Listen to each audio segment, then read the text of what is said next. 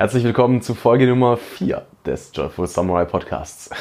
Heute zu Gast Ra Rauf Jasarevic, ähm, Unternehmensberater, der schon international unterwegs war, hat schon in Österreich gearbeitet, in Singapur und natürlich auch in Deutschland. Über die Reisen werden wir ein bisschen was erfahren ähm, und natürlich auch über sein Herzensprojekt Erfolgreich und Muslim, was die erste Persönlichkeitsentwicklung, Coaching-Plattform für äh, Muslime werden soll, wo es viel darum geht, einfach wie man dann diese ähm, zum Teil, kann man ja doch sagen, recht anspruchsvolle Religion mit dem Alltag verbinden kann, wie man es schaffen kann, dafür sein, also als Muslim quasi für sein Umfeld ein bisschen Verständnis zu schaffen.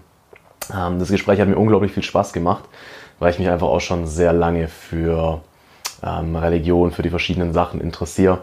Und ich fand es sehr cool, ihn da einfach auch mal ein bisschen äh, auszufragen in der Hinsicht. Ähm, es ist ein sehr ganzheitlicher Ansatz, den er da auch vertritt. Also Spiritualität beziehungsweise in seinem Fall Religion verbunden, aber auch mit dem ganzen Privaten, mit der Arbeit, mit Business und aber eben auch Familie. Ist mittlerweile auch als Speaker viel unterwegs. Ähm, alles weitere erfahrt ihr dann jetzt äh, in der Folge. Viel Spaß dabei. Oder auch nicht. Doch, jetzt läuft sie. Perfekt. Okay, Gut. sehr cool. So, hallo Rauf. So spricht man es richtig aus, gell? Hatten wir ja, beim letzten Mal schon. Genau. richtig cool. Äh, ein hebräischer Name, ne?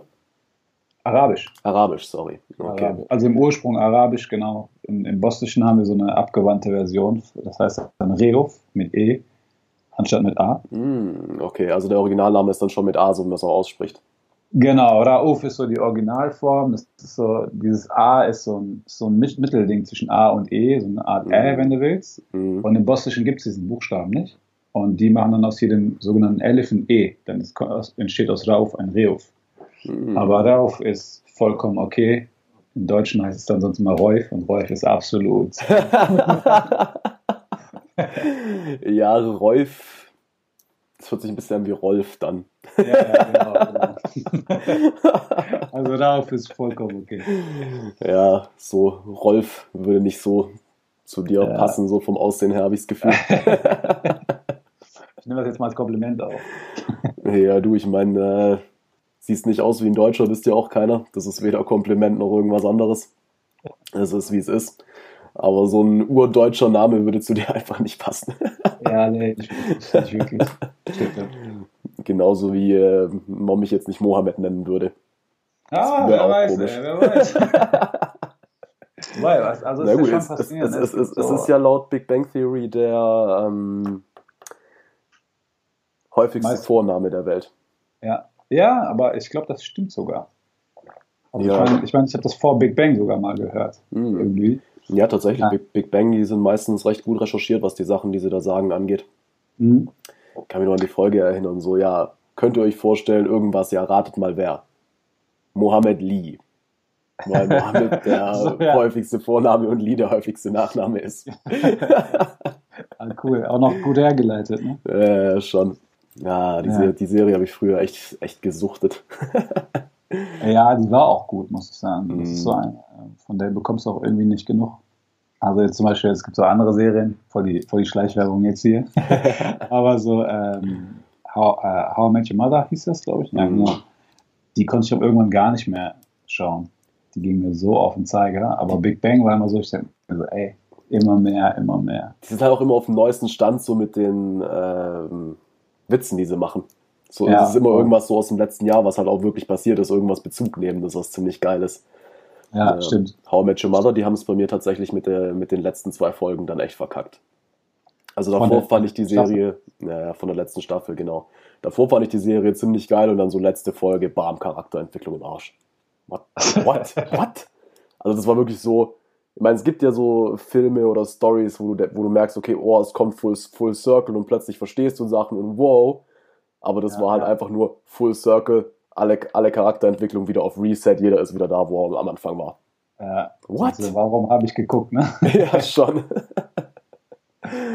okay, krass. Ja, wie ist, ähm, bist du ein starker Seriengucker, oder? Ähm, oder warst du mal? Ja, ich bin eigentlich, also eigentlich in meiner Natur bin ich so voll der Fernseh-Junkie. Okay. Ich, ich versuche mich auch immer dagegen zu wehren. ähm, in, in, NRW gab es jetzt vor ein paar Monaten so eine Umstellung von, äh, von, dem, von dem Netzdienstleister hier. Da musste man sich so eine Box extra kaufen, um weiter Fernsehen schauen zu können. Mhm. Und da habe ich gesagt, ey, das ist eigentlich so meine Rettung, weil ich diese Box definitiv nicht kaufen werde. Und somit bin ich jetzt gezwungen und habe keinen Fernsehen mehr. Okay. Äh, was mir schon extrem viel Zeit einspart. ähm, ich, und aber wir haben halt Netflix irgendwann mal zugelegt. Mhm. Und ähm, guckt man dementsprechend ja. bewusst. Also dann guckst du mal so echt ganz, äh, ganz gezielt, wenn du eine Serie gucken willst oder einen Film mal gucken willst, dann setzt dich mhm. aber auch bewusst hin abends mit der Frau und dann sagst du, okay, jetzt gucken wir mal was und dann danach ist auch gut, dann gehst du schlafen. Kann dann auch manchmal ausarten, so, was weiß ich, irgendwie mal so ein Sonntag, weil ich bin ja auch häufig mal etwas ähm, öfter unterwegs mhm. und dann musst du ja natürlich auch mal Zeit für die Family nehmen. Und äh, gerade wenn es dann so schneit, dann sagst du, ey, komm, wir legen uns heute mal auf die Couch, machen mal gar nichts, schalten einfach mal zusammen ab. Und dann guckst du mal vielleicht die eine oder andere Serie äh, länger. Ich habe jetzt vor kurzem so die letzte, die ich geschaut habe, auf Frontier. Okay. Frontier, ich glaube Frontier heißt sie. Es ist so, war echt eine coole Serie. Vor allen Dingen finde ich, das war mal so etwas, was man auch äh, guten Gewissensweise mal gucken kann, weil so okay. einige Szenen echt mal entschärft waren. Und ähm, war sehr cool, kann ich auf jeden Fall jedem empfehlen. War auch nicht so lange, waren zwei Staffeln ah, sechs Serien oder so Folgen und dann ist schon okay gut. Hm, okay, easy. Also, um das abzurunden, ich gucke schon gerne fern, aber ich finde, es muss echt kontrolliert sein und öffentlich-rechtlich ist meiner Meinung nach aber völlige Zeitverschwendung. Mm, okay. Was man da so sieht und hört meistens. Aber du hast vor, vor dieser Umstellung warst du dann auch einer von den Leuten, wo einfach dann im Hintergrund irgendwie immer der Fernseher lief. Habe ich das richtig ja, verstanden? Voll. Okay, also so Beschallung musste immer irgendwie sein. Und ich bin auch okay. gerne mal hängen geblieben, auch vom Fernseher. Okay. So dieses morgens mal aufstehen, mal kurz reingucken oder so und dann wird das irgendwie länger und länger. Mhm. Und ähm, daher bin ich auf jeden Fall so, dass, äh, obwohl es ja eigentlich so vollkommen auch gegen das geht, was ich so den Leuten versuche zu erzählen. Ähm, wo ich auch eigentlich hinterstehe, ne? also dieses äh, ja, gleich aber, let, aber letztendlich ist auch keiner von uns perfekt. So. Absolut nicht, absolut. Darum, darum sage ich ja, es muss halt irgendwo kontrolliert sein. Ne? Also mhm. es muss auch Klar gibt es immer wieder mal Phasen, wo, es dann vielleicht ein bisschen ausartet, ein Stück weit, ne? wie lange du guckst, was du guckst, wie auch immer. Mhm. Aber ähm, wenn du das nämlich mal hochrechnest, ne, da, ich habe mal so einen Podcast gehört von Christian Bischofs, der hat mal so eine Rechnung aufgemacht. Ne? Der sagte, mhm. wenn du mhm. zwei Stunden am Tag guckst, sind das 14 Stunden die Woche. Ne, beziehungsweise direkt auf den Monat sind das zwei Stunden mal 30, sind 60 Stunden im Monat. Mal 12, das sind 720 Stunden TV. Und wenn du jetzt überlegst, wow sind, das sind nur bei zwei, bei, äh, bei zwei Stunden am Tag. Ne? 720 mhm. Stunden, wenn du das durch 24 teilst, bist du bei 30 Tagen. 30 Tage, also ein Monat. Und jetzt kannst du das nochmal, die Rechnung nochmal ein Stück weit erweitern. Wenn du sagst, von 24 Stunden schläfst du 8 Stunden und bist letztendlich nur, sagen wir mal, 10 Stunden produktiv. Mhm. Dann kannst du das dementsprechend nochmal aufgliedern und sagen, also sind das im Endeffekt äh, 60 Tage dann, die dir quasi, also zwei Monate, die dir flöten gehen wegen mhm. zwei Stunden Fernsehen am Tag. Aber wenn du das wiederum gegen Geld aufrechnen willst, wenn du sagst, okay, ich, ich könnte pro Stunde beispielsweise, keine Ahnung, wie viel Umsatz machen, dann ähm, kannst du schon recht gut abwägen, so was du dir dann quasi gibst und was, was, mhm. was die mhm. Opportunitätskosten an der Stelle sind. Ne? wie du aber gesagt wir sind nicht perfekt, gar mhm. keine Frage. aber es muss halt irgendwie kontrolliert ablaufen über die Jahre. Absolut, und man muss, darf halt auch nicht vergessen, wir können auch keine, also was heißt, wir können nicht. Ich kenne Leute, die es tun, oder ich weiß von Leuten, die es tun. Ich kenne auch welche. Ähm, aber ich persönlich könnte auch gar nicht produktiv sein, wenn ich 14, 16 Stunden am Tag arbeiten würde. Nein, auf also, gar keinen Fall. Auf gar keinen Fall. Ich habe für mich gemerkt, wenn ich, ich bin meistens produktiver, tatsächlich, das hört sich jetzt recht nach wenig an, ähm, aber wenn ich so vier bis maximal acht Stunden wirklich arbeite. Ja, da, absolut. Da zähle da zähl ich jetzt Kundentermine oder irgendwas, was ich habe, nicht drunter, weil das sind Sachen, die mir wirklich Spaß machen aber wirklich ja. so Sachen, die halt getan werden müssen, Büroarbeit, Online-Marketing, so diese Einzelkämpfer-Sachen ein bisschen. Ja, also absolut. da ja, gucke ich schon, dass ich nicht auf, im Idealfall nicht auf mehr als vier Stunden komme, weil alles drüber merke ich, dann leidet dann meine Produktivität drunter. Dann bin ich, ähm, was ich dann heute in Stunde vier oder fünf bis acht machen würde, könnte ich morgen wahrscheinlich in einer Stunde erledigen. Einfach, ja, einfach ja. nur mit gutem Ausgleich und so. Also das ist schon, ja. Hm, ja gut, du hast es gerade kurz erwähnt, so von wegen, es geht gegen das, was du so ein bisschen den Leuten erzählst. Ähm, gib uns doch mal kurz ein bisschen einen Rundown. So, was machst du denn gerade so als äh, Leidenschaftsprojekt? Ja, mein Leidenschaftsprojekt ist eine, eine Live-Coaching-Plattform mhm. äh, mit einer speziellen Zielgruppe. Die Zielgruppe sind äh, erfolgsstrebende Muslime. Ähm, die Plattform heißt Erfolgreich und Muslim. Und ähm, dabei geht es darum, dass ich im Endeffekt ähm, Muslimen im Endeffekt Tipps und Tricks mitgeben will, wie man Religion und Alltag bestmöglich miteinander verbinden kann, mhm. um produktiver und effizienter durchs Leben zu gehen und so seine Ziele, seine diesseitigen Ziele und seine jenseitigen Ziele gleichermaßen zu verfolgen. Ja, als äh, Muslim, ähm, Muslime sind ja eigentlich alle einer monotheistischen Religion, ähm, sind wir davon überzeugt, dass das Leben quasi nicht mit dem Tod endet, sondern eigentlich das wahre Leben ja quasi anfängt, wenn man so will, weil die Ewigkeit dann dementsprechend startet mit dem Tod. Gibt es Religionen, die davon ausgehen, dass das Leben endet nach dem Tod? Ähm, äh, jetzt hast du mich gerade. Also alle monotheistischen sagen sich, ja, dann gibt es, halt, die sagen halt, es geht in die Ewigkeit, oder Paradies oder Hölle, dann gibt es halt mhm. Reinkarnation und äh, gut Atheisten halt, wobei ja, das kann man jetzt nicht wirklich genau. als Religion bezeichnen. Ja, da öffnest du jetzt natürlich die Büchse der Pandora der, der Philosophie, äh, ob es jetzt eine Religion ist oder nicht. Äh, auf jeden Fall ist es ein Glaubensgrundsatz. Das definitiv, ja.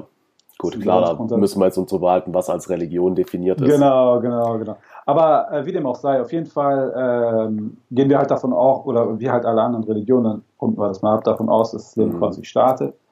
Und dementsprechend ähm, ist, ähm, versuchen wir, ich spreche jetzt mal aus der muslimischen Perspektive, weil es wird, es wird yeah. natürlich auch große Schnittstellen bei anderen geben, aber nur um das ein bisschen, das Gespräch ein bisschen flüssiger zu gestalten ähm, den Muslim ist unser, unsere oberste Priorität als Muslim, als Muslim ist es im Endeffekt, den Wohlgefallen Gottes zu erlangen, mhm. aber dabei natürlich seine diesseitigen Verpflichtungen nicht, nicht ähm, zu vernachlässigen. Ganz im Gegenteil, denn häufig kannst du durch deine Handlungen, die auf das Diesseits ausgerichtet sind, natürlich auch Pluspunkte, wenn du so willst, für das Jenseits sammeln.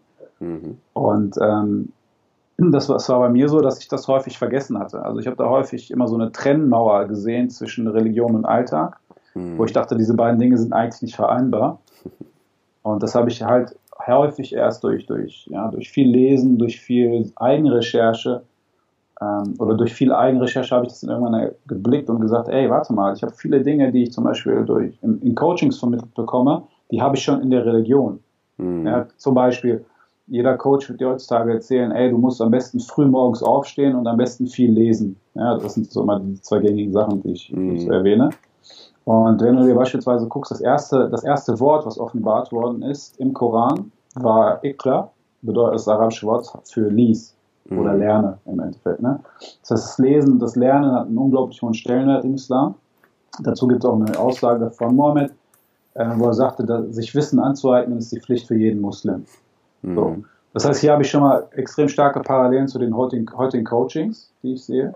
Und das andere ist das frühe Aufstehen. Du hast im, im Islam hast du ja die fünfmaligen Gebete. Und ähm, du sollst halt morgens, das, das, das erste Gebet ist halt das Gebet in der Früh, das Morgengebet.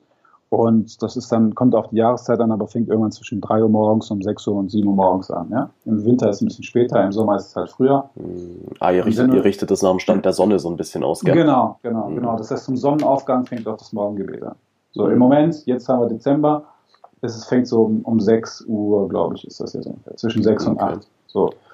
Stehst, du, stehst du direkt zum Morgengebet auf oder? Ja, im Moment stehe ich sogar ein bisschen vor dem Morgengebet auf.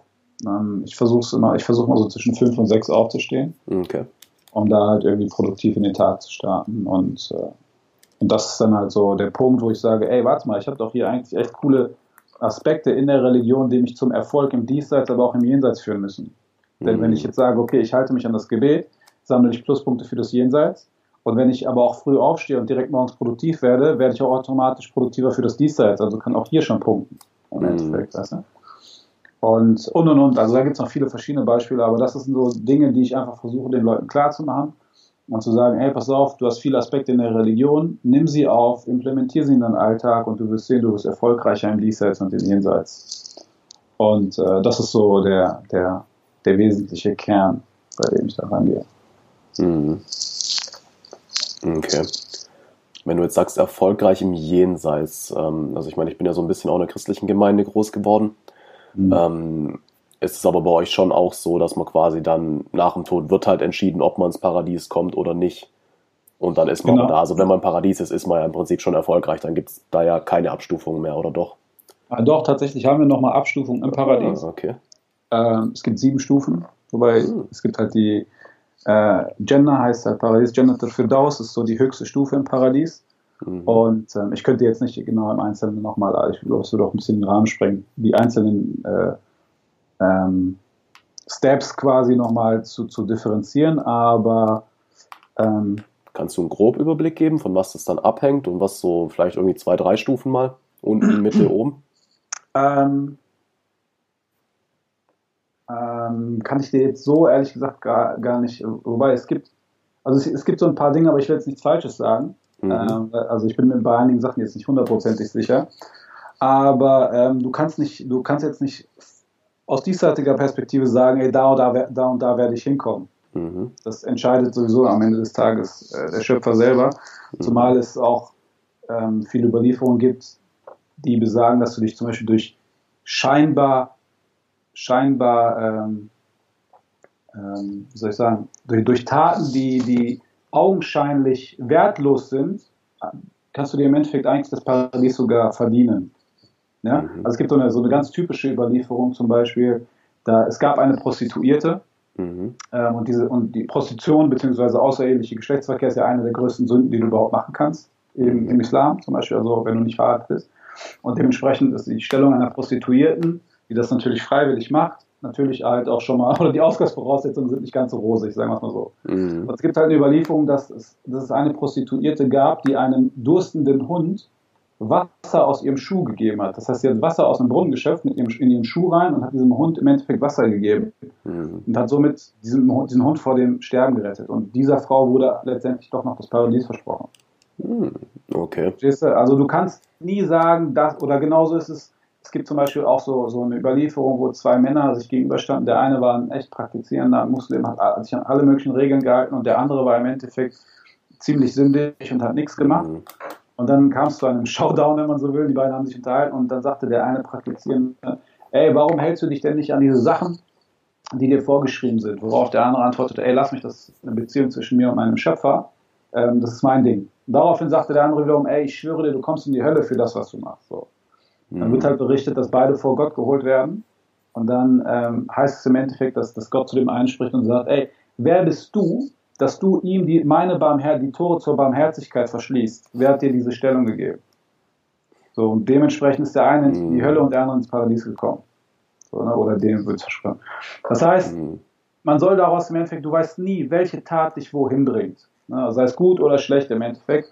Dementsprechend kannst du nur nach dem Besten streben und immer eine reine Absicht haben. Im Islam wird halt ähm, jede Tat entsprechend der Absicht bemessen. Also wenn du etwas Schlechtes vorhast, oder anders, wenn du zum Beispiel eine gute Tat vorhast, du schaffst es aber nicht, warum auch immer, du verpasst den Zug, du verpasst den Bus oder du bist einfach nicht in der Lage, mhm. wirst du allein schon aufgrund der reinen Absicht, du hattest deswegen belohnt. Okay. Wenn du die Tat noch hinterher schieben kannst, kriegst du eine doppelte Belohnung dafür. Ne? Also das ist so, das heißt, viel, viel gottesdienstliche Handlung kann man eigentlich auch schon durch die Absicht ähm, dementsprechend steuern. Mhm. Okay. Ist es dann ähm, also was ich zum Beispiel versuche, wo ich mich danach auszurichten, ich sehe mich jetzt selbst als kein Anhänger von einer speziellen Religion an, mhm. ähm, aber wo ich immer versuche, im Idealfall im Vorhinein, aber zumindest mal im Nachhinein zu reflektieren, ähm, wie sehr habe ich jetzt aus Liebe zu mir, zu meinen Mitmenschen, zu dieser Erde, zu allem ähm, ja. gehandelt und wie sehr war es irgendwas anderes. Okay. Äh, ich habe jetzt die Frage nicht ganz verstanden kann man sich dann auch im Islam nach euren und nach den muslimischen Regeln so das ungefähr vorstellen, dass je reiner meine Absicht ist, je liebender gegenüber mir und meinen Mitmenschen, ähm, umso mehr Pluspunkte kriegt man dann. Kann man das so ein bisschen als Leitlinie sehen? Also in erster Linie ist es eher die Liebe zu, zu meinem Schöpfer mhm. als zu den Menschen, weil die Liebe zu meinem Schöpfer beinhaltet automatisch das Gute für den Menschen. Mhm. Ja, weil es sind ja auch, also ihr, ihr, bezeichnet euch ja auch als die Kinder Gottes, so wie im Christentum, oder? Nee, äh, gar nicht, gar nicht. Das ist eigentlich der, genau der Knackpunkt, der uns unterscheidet von den Christen. Okay. Oder einer der Knackpunkte. Wir sagen, aus islamischer Sicht, äh, Gott hat sich keinen Sohn genommen oder beziehungsweise die, die es gibt ja im, im, im Christentum die Dreifaltigkeit, mhm. Sohn, Vater, äh, Sohn, Geist und äh, Vater. Ne? Ja, genau, mhm. Sohn, Vater, Geist. Und dementsprechend, wir sagen im Islam, Gott nimmt sich keinen Sohn und beziehungsweise er würde sich niemals selber als, als Geist auf die Erde hinabsenden, um im Endeffekt für die Leiden der Menschen zu sterben. Mhm. Ähm, sondern wir sind einfach Geschöpfe Gottes. Wir wurden erschaffen mhm. durch den Willen Gottes und ähm, wir sind im Endeffekt da, um, um Gott zu dienen. So durch unsere Taten, durch unsere, durch unsere, durch unsere Gebete, also beziehungsweise durch unsere gottesdienstlichen Handlungen in jeglicher Form. Das mhm. bedeutet, es gibt zwischenmenschliche Handlungen, ne, also die Handlung, wie, zum Beispiel, wie wir beide Geschäfte miteinander machen. Sogar mhm. diese Handlung ist eine gottesdienstliche Handlung. Wenn ich die Absicht habe, dich zum Beispiel nicht über den Tisch zu ziehen, weil ich weiß, am jüngsten Tag werde ich dafür zur Rechenschaft gezogen, weil dann hast mhm. du ein Recht gegen mich. Verstehst du?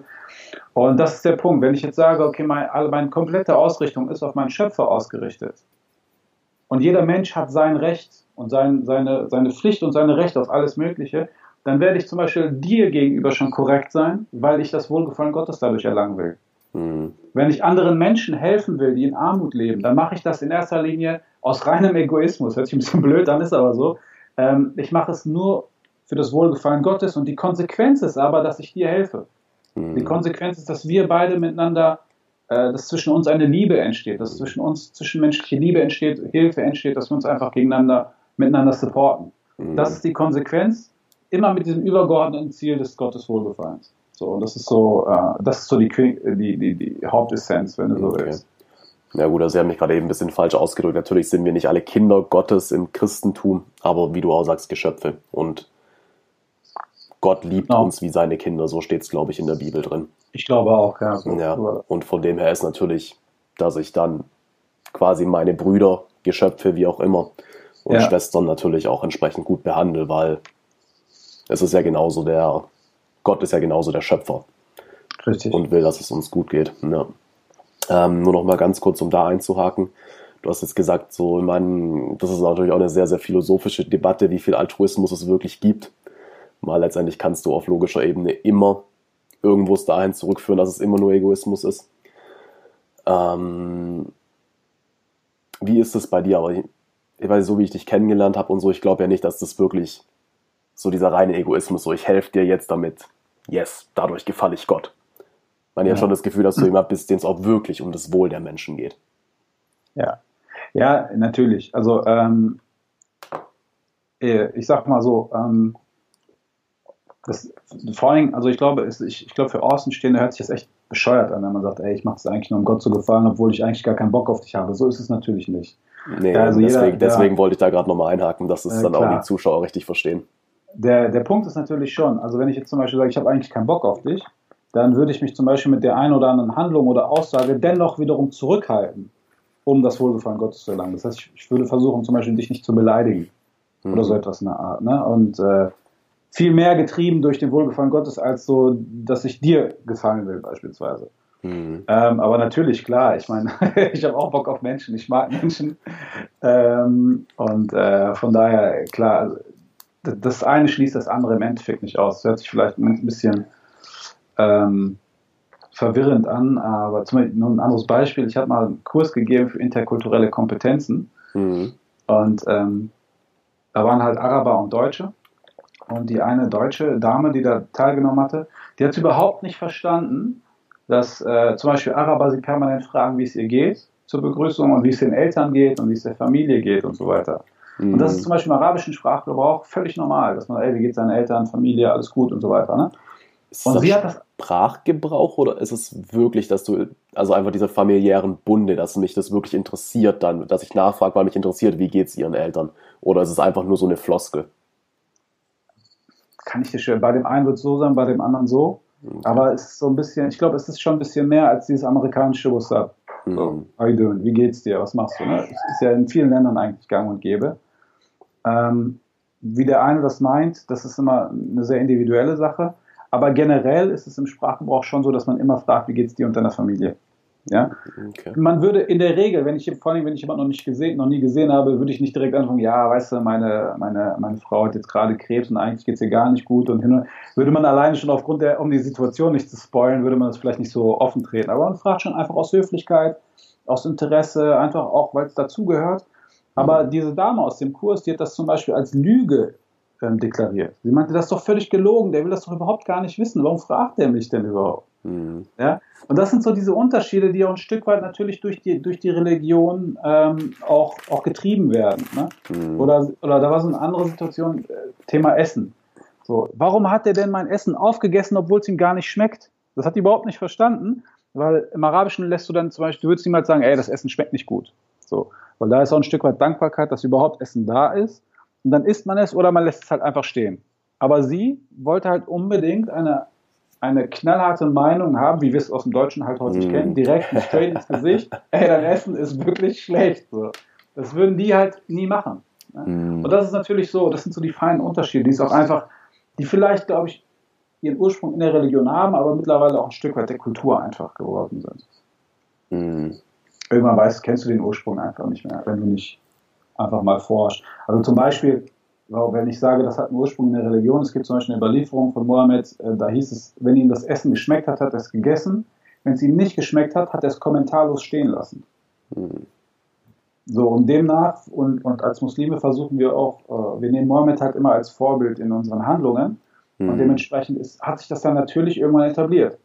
So, aber über Generationen, wenn sich Leute auch weniger mit der Religion beschäftigen, dann wissen die das einfach nicht mehr, sondern sie machen es einfach nicht. Warum, weiß man einfach nicht dann heißt es, es ist ein mhm. Sprachgebrauch oder das macht man bei uns nicht so oder wie auch immer.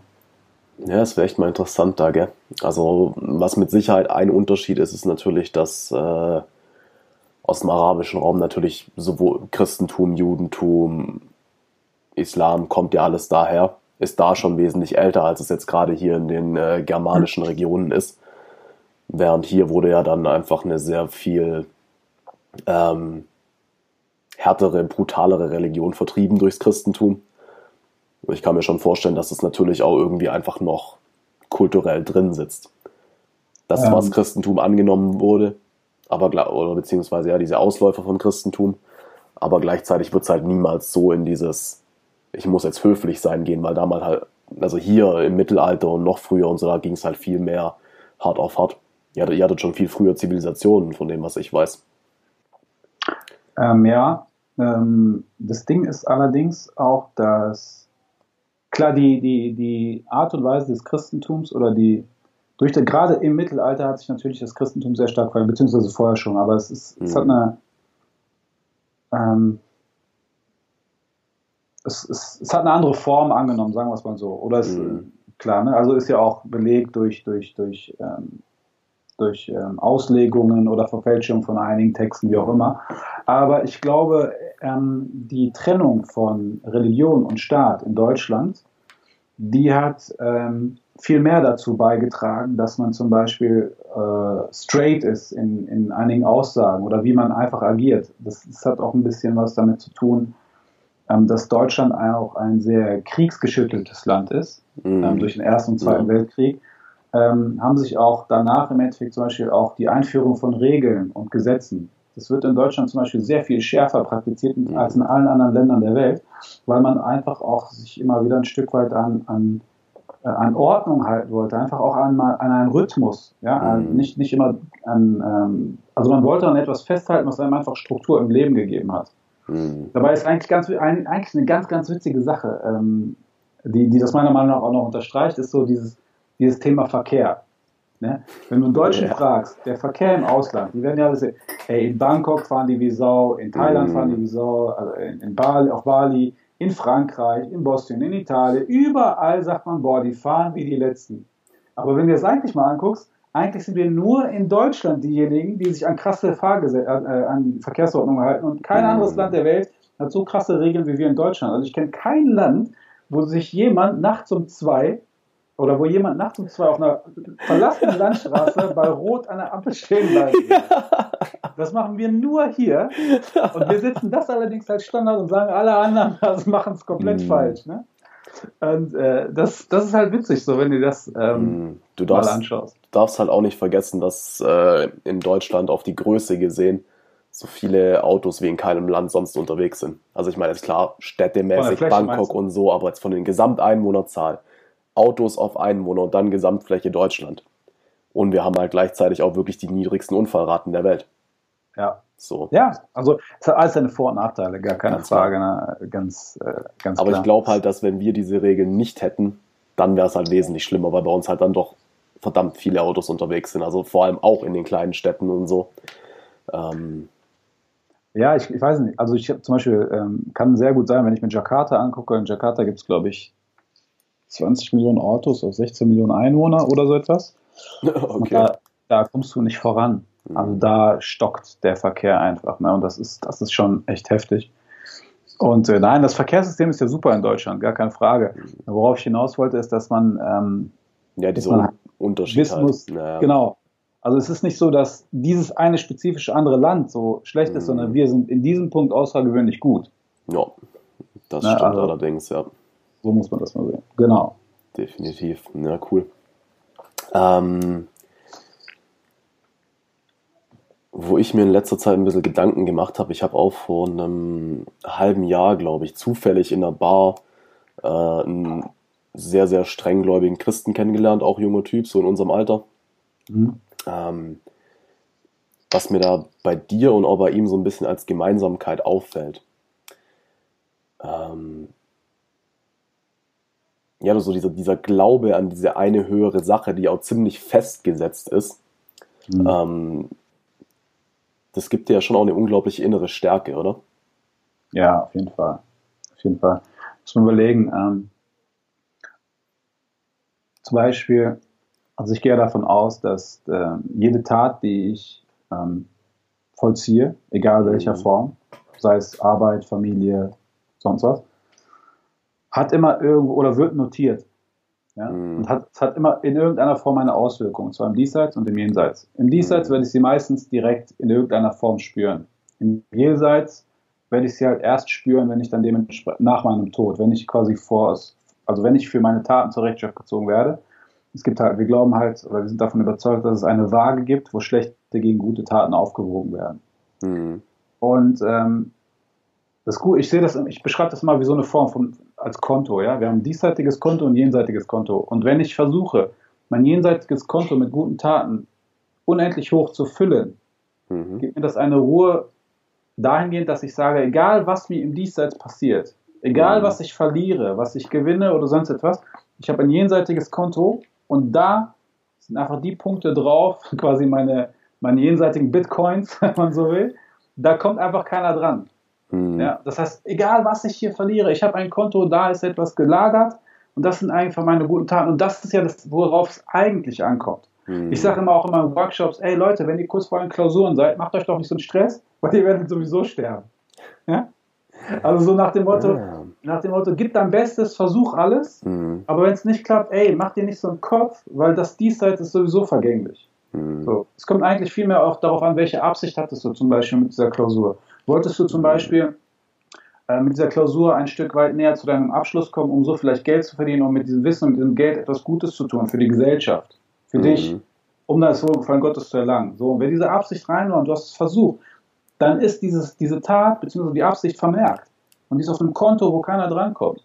Und Mhm. egal, was du hier verlierst, du hast es, es wartet da auf dich. Ja, es ist so eine Art Mhm. Sparkonto, was einfach abgeschlossen ist. Und da kann keiner drankommen. Und das ist dein Ding im Endeffekt.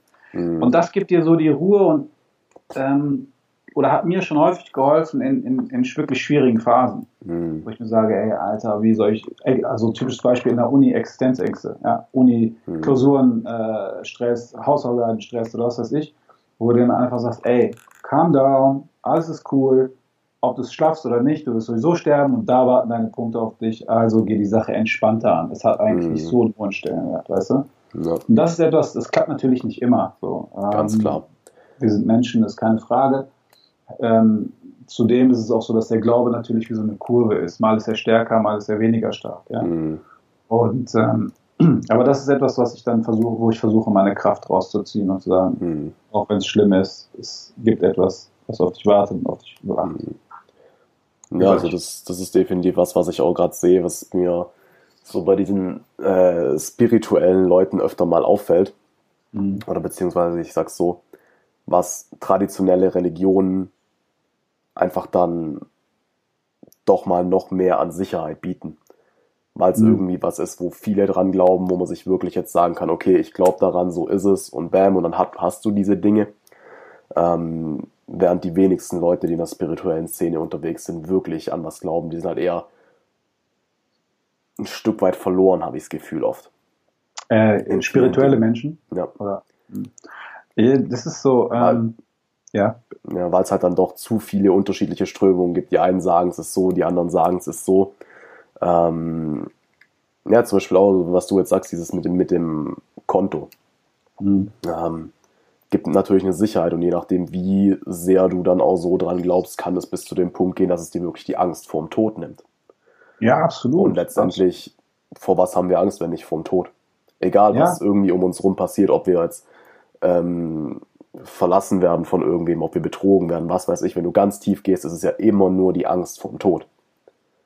Ja, absolut. Ich meine, ähm, das ist so, ähm, du hast natürlich auch viel, du musst dir vorstellen, also es geht sogar vielleicht einen Schritt weiter. Es gibt viele Menschen, die, die, die ja, also ich will jetzt kein Fass aufmachen, aber die, ähm, die freuen sich auf den Tod. Verstehst du? Mhm. Also, jetzt, jetzt, das darf man jetzt natürlich nicht falsch verstehen, ähm, aber wenn viele Menschen einfach sagen, ey, ich freue mich auf die Begegnung mit meinem Schöpfer, mhm. weil ich weiß, er ist die letztendliche Macht und ähm, entscheidet im Endeffekt, darüber, was sein wird und was nicht sein wird. Ne? Ähm, mhm. Aber was, was, du jetzt natürlich auch meintest, so viele Menschen fühlen sich, obwohl sie spirituell sind, irgendwo verloren. Ähm, so, wenn ich jetzt persönlich mal den Unterschied ziehe zwischen dem, was ich über das Christentum gelernt habe während meiner Schulzeit mhm. und halt auch in meinem normalen Umfeld und dem, was ich mir selber angeeignet habe durch den Islam, denn äh, ich habe bis zu meinem 21. Lebensjahr überhaupt nicht praktiziert und wusste gar nichts über den Islam. Okay. Habe mir dann halt wirklich alles wirklich durch Eigenrecherche mal angelesen und Vorträge gesucht und so weiter. Und ähm, einer der, einer der Knack oder einer der, der wesentlichen Unterschiede war unter anderem der, dass während wir im Christentum sagen, Wissenschaft und Religion geht konträr miteinander, also darf überhaupt nicht vermischt werden. Es gibt nur entweder Glaube oder Wissenschaft. Ja, also gerade so. was im, ja, im, Mittelalter war ja Wissenschaft nicht wirklich. Ja, gut, klar, Mittelalter schon. Ne, war also. Ähm, Auch mittlerweile sind es ja kaum noch Leute, die das so sehen, oder? Also von den, nicht, von den Christen, die ich kenne. Ja, ich meine jetzt so, ich, ich rede jetzt nicht unbedingt von, von dem ähm, Autonomalchristen oder autonomalgläubigen Menschen generell, sondern von dem, was quasi die, die oberen Instanzen einer Religionsgemeinschaft vorgeben, sag ich mhm. mal. Na, also, aber wie dem auch sei, auf jeden Fall war das das, was ich gelernt hatte, zum Beispiel so Galileo Galilei, die Erde ist eine Scheibe, Astronomie, Physik und so weiter, war natürlich immer so, dass es nicht mit diesen Religionen gemischt werden durfte. Mhm. Zu der gleichen Zeit war das im Islam beispielsweise so, dass Religion und äh, Wissenschaft miteinander kooperiert haben. Mhm. Das heißt, man hat häufig durch die Religion die Wissenschaft gefördert. Zum Beispiel hat man die Astronomie, die Physik, äh, die Astrophysik, ähm, Mathematik und so weiter. Das hat man halt alles in der Religion gesucht. Man wollte im Endeffekt, und das ist eigentlich ein interessanter Punkt, man hat halt versucht, die Ordnung der Welt durch die Wissenschaft zu beweisen mhm. und zu verstehen, die Gesetze der Physik und so weiter. Und das hat sich sogar letztendlich bis in die Kunst ausgewirkt. Wenn du dir zum Beispiel die, die, ähm, die Kunst der islamischen Welt anguckst, sie war immer sehr geordnet und strukturiert. Okay. Ne? Äh, sie hatte immer äh, eine, eine Symmetrie in ihrer Kunst. Mhm. Das war, weil die Menschen, das wurde häufig durch die Natur abgeleitet und durch die Naturgesetze. Man hat gesehen, da ist eine Ordnung drin, mhm. ähm, die, die hat man versucht, in der Kunst zum Beispiel wiederzugeben. Mhm. Mittlerweile, witzig ist, wenn du dir zum Beispiel die viele europäische Kunst anguckst, da kommen wir dann in so, ähm, wie nennt sich die Form, die Kunstform nochmal? Ähm, also wo es quasi keine Regeln gibt. Ja, man, mhm. man schmeißt irgendwie so Farbe an die Wand, äh, oder man sieht dann zum Beispiel so Gesichter, wo ein Auge weiter unten hängt und die Nase ist oben auf dem Kopf und dann versucht man irgendetwas Spezielles damit auszudrücken. Mhm. Du siehst, dass eine gewisse Form der Ordnung und der Struktur nicht vorhanden ist. Man versucht quasi seine eigene Form des Express Expressionismus darzulegen. Und da siehst du, das sind so interessante Unterschiede, die sich in der Kunst schon widerspiegeln, finde ich. Während die einen durch die Religion getrieben sind und sagen, hey, Ordnung und Struktur und äh, genaue Anordnung von Rechtecken und Kreisen, wie auch immer, und die anderen versuchen es durch eine eigene Interpretation, die völlig verwirrt ist manchmal durch die Darstellung der Bilder beispielsweise. Mhm. Äh, also ich sage jetzt nicht, das eine ist richtig oder falsch, aber das ist so, nö, nö, klar. wie weit ähm, das schon sehr inspiriert ist durch, durch verschiedene Religionsausübungen. Mhm. Na klar, macht Sinn. Definitiv. Genau. Ja, interessantes Thema auf jeden Fall. Du hast gemeint, du hast bis zu deinem 21. Lebensjahr gar nicht praktiziert. Genau. Ähm, wie kam so der Switch? Ich meine, war das irgendwie ein krass einschneidendes Erlebnis für dich, wo du gesagt hast, okay, fuck, äh, ich muss was ändern und dann hast, hast du quasi so deine Religion genommen, um was zu ändern oder wie lief das ab? Also ich war, ich war halt, ähm, ich war immer ein, ein gläubiger Mensch, habe halt so an Himmel und Hölle und Gott und so weiter geglaubt, habe halt aber nie praktiziert, weil ich auch nichts darüber wusste. Ähm, dann gab es aber irgendwann mal ein, ein Erlebnis, ich habe mir mal einen Vortrag angeguckt im Internet über so ein, paar religiöse Themen. Und das hat mich so in einer Nacht einfach krass wachgerüttelt. So, wo ich mir dann dachte, ey, warte mal, Reo, du glaubst an Himmel und Hölle, du glaubst an Gott, du glaubst daran, wenn du dich an gewisse Regeln ähm, oder Gebote hältst, hat das eine Konsequenz, beziehungsweise wenn du dich an gewisse Gebote nicht hältst, hat das auch eine Konsequenz. Warum setzt du das dann dementsprechend nicht um? Also warum setzt du die Gebote nicht um? Warum hältst du dich nicht an diese Gebote? Hab das dann für mich auch natürlich nochmal abgewogen mit dem, was hat das für mich für Konsequenzen im Diesseits? Ähm, und habe dann gesehen, es hat für mich eigentlich nur gute Konsequenzen, wenn ich mich an die religiösen Gebote halte. Zum Beispiel äh, fern von Alkohol, fern von Drogen, mhm. Fern von äh, schlechten Orten, sei gut zu den Eltern und so weiter. Und dann das hat dann gesehen, ey, das sind eigentlich für mich nur super Sachen, also setz es doch um. So, dann habe ich dementsprechend einfach mein Leben umgestellt von heute auf morgen. Und ähm, durch auch die Plattform Erfolgreiche Muslim oder durch das Beschäftigen mit diesen Themen habe ich dann im Nachgang auch Dinge entdeckt, die mir zu Beginn gar nicht so klar waren. Ja, zum Beispiel das Gebet.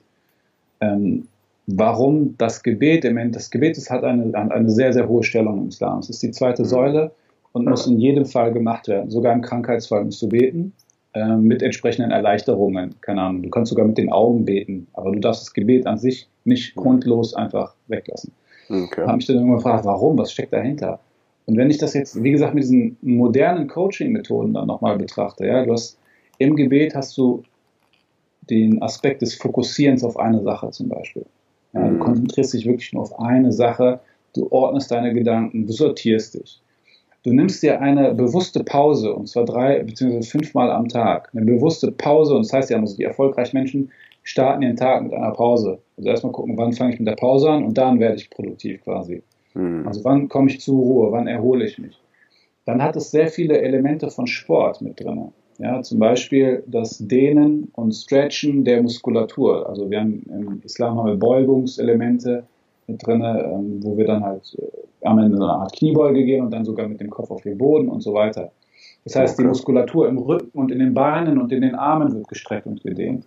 Du hast sogar Massageaspekte drin, weil du dich mit dem Kopf quasi, also mit dem, ich glaube, das ist der präfrontale Kortex hier vorne über der Stirn, mhm. äh, welchen du auch nochmal stimulierst, indem du den Kopf quasi auf den Boden legst. Mhm. Dann hast du auch nochmal spezielle Atemübungen drin, weil das Rezitieren des Korans, also das Wiedergeben der Worte aus dem Koran, welche elementarer Bestandteil des Gebets sind, äh, müssen in einer gewissen, ähm, es gibt verschiedene Lesetechniken, die du einhalten musst. Und diese Lesetechniken beinhalten eigentlich moderne Formen von, von Yoga-Atemtechniken. Okay.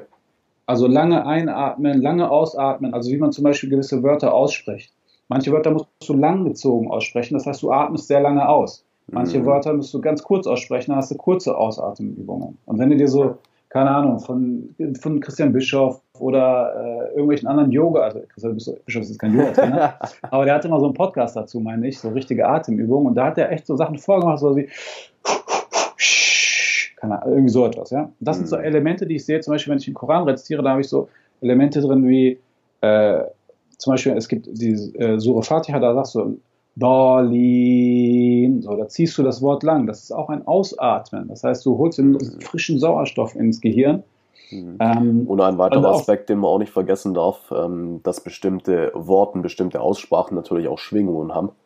Ähm, ja. Und auch Schwingungen von Schall können positive wie negative Wirkungen auf unseren Körper haben, auf unseren ganzen Metabolismus. Absolut. Absolut. Das kommt halt auch nochmal dazu. So, das sind so halt Dinge, die ich dann im Endeffekt im Nachgang für mich nochmal erkannt habe. Ne? Und mhm. äh, ich muss auch sagen, der Islam hat mir geholfen, meine Uni auf jeden Fall zu beenden.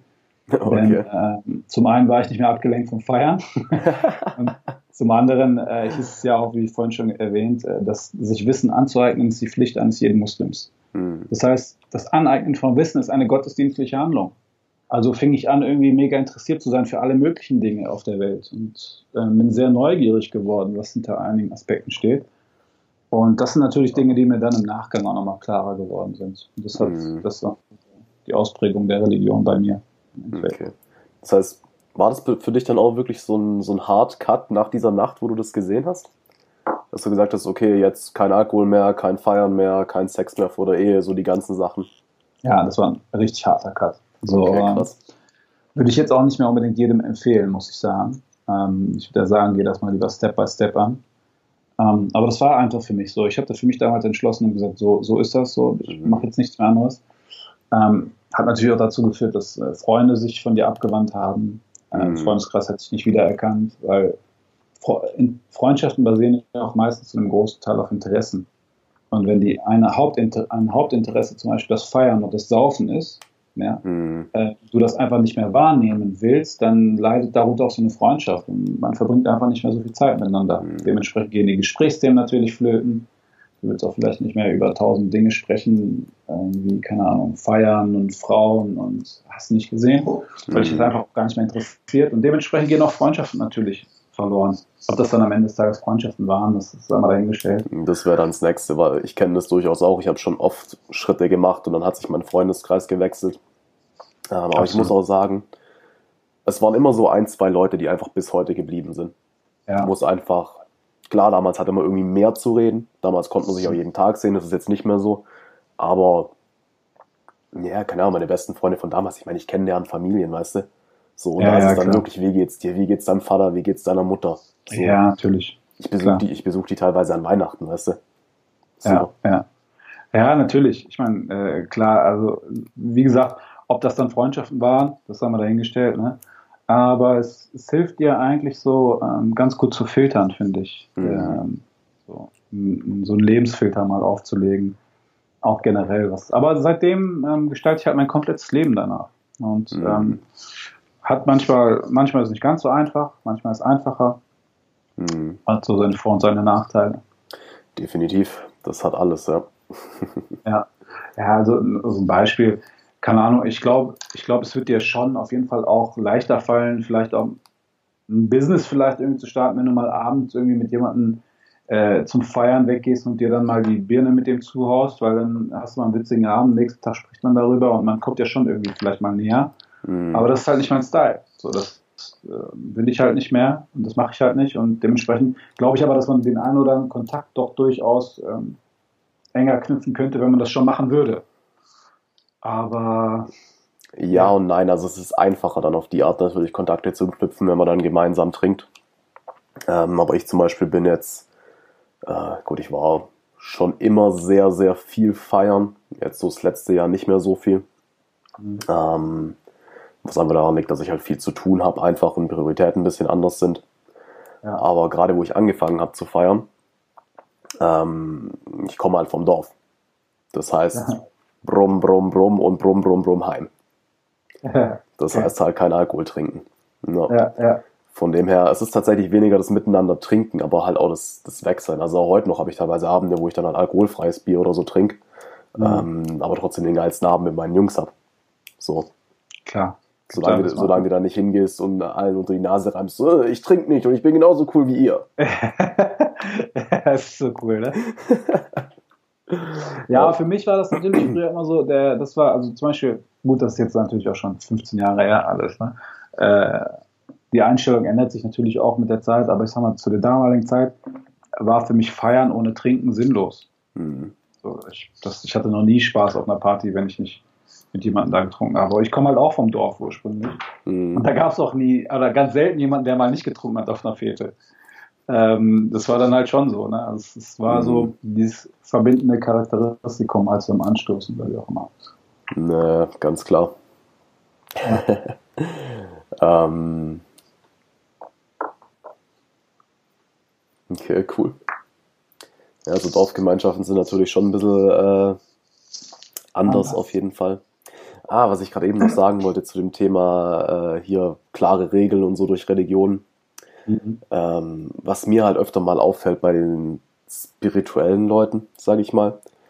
Ähm, was ich persönlich da positiv finde, ist so ein bisschen dann teilweise, natürlich auch nicht alle, aber dass teilweise manche Leute dann mehr so die Ausrichtung einfach auf ähm, Gemeinschaft, auf Liebe, auf das höhere Wohl haben. Allerdings, mhm. und das ist jetzt halt die Krux, das, was halt in der Bibel oder in einem Koran oder in der Siddhartha steht, die Leute hatten ein bisschen mehr Ahnung davon, was das Gemeinschaftswohl angeht, als irgendein Hansel, der da draußen rumrennt. Ja. ja und während ich es persönlich für mich ein bisschen zu einschränkend finde, kann ich halt nicht verstehen, wie jemand von sich behaupten kann, ah ja, ich, ich gehe einfach dem Flow der Liebe nach äh, und dann sprüht der Graffiti ans nächste Haus. So. Ja, absolut. absolut. Oder klaut irgendwas ja, oder so. Ja.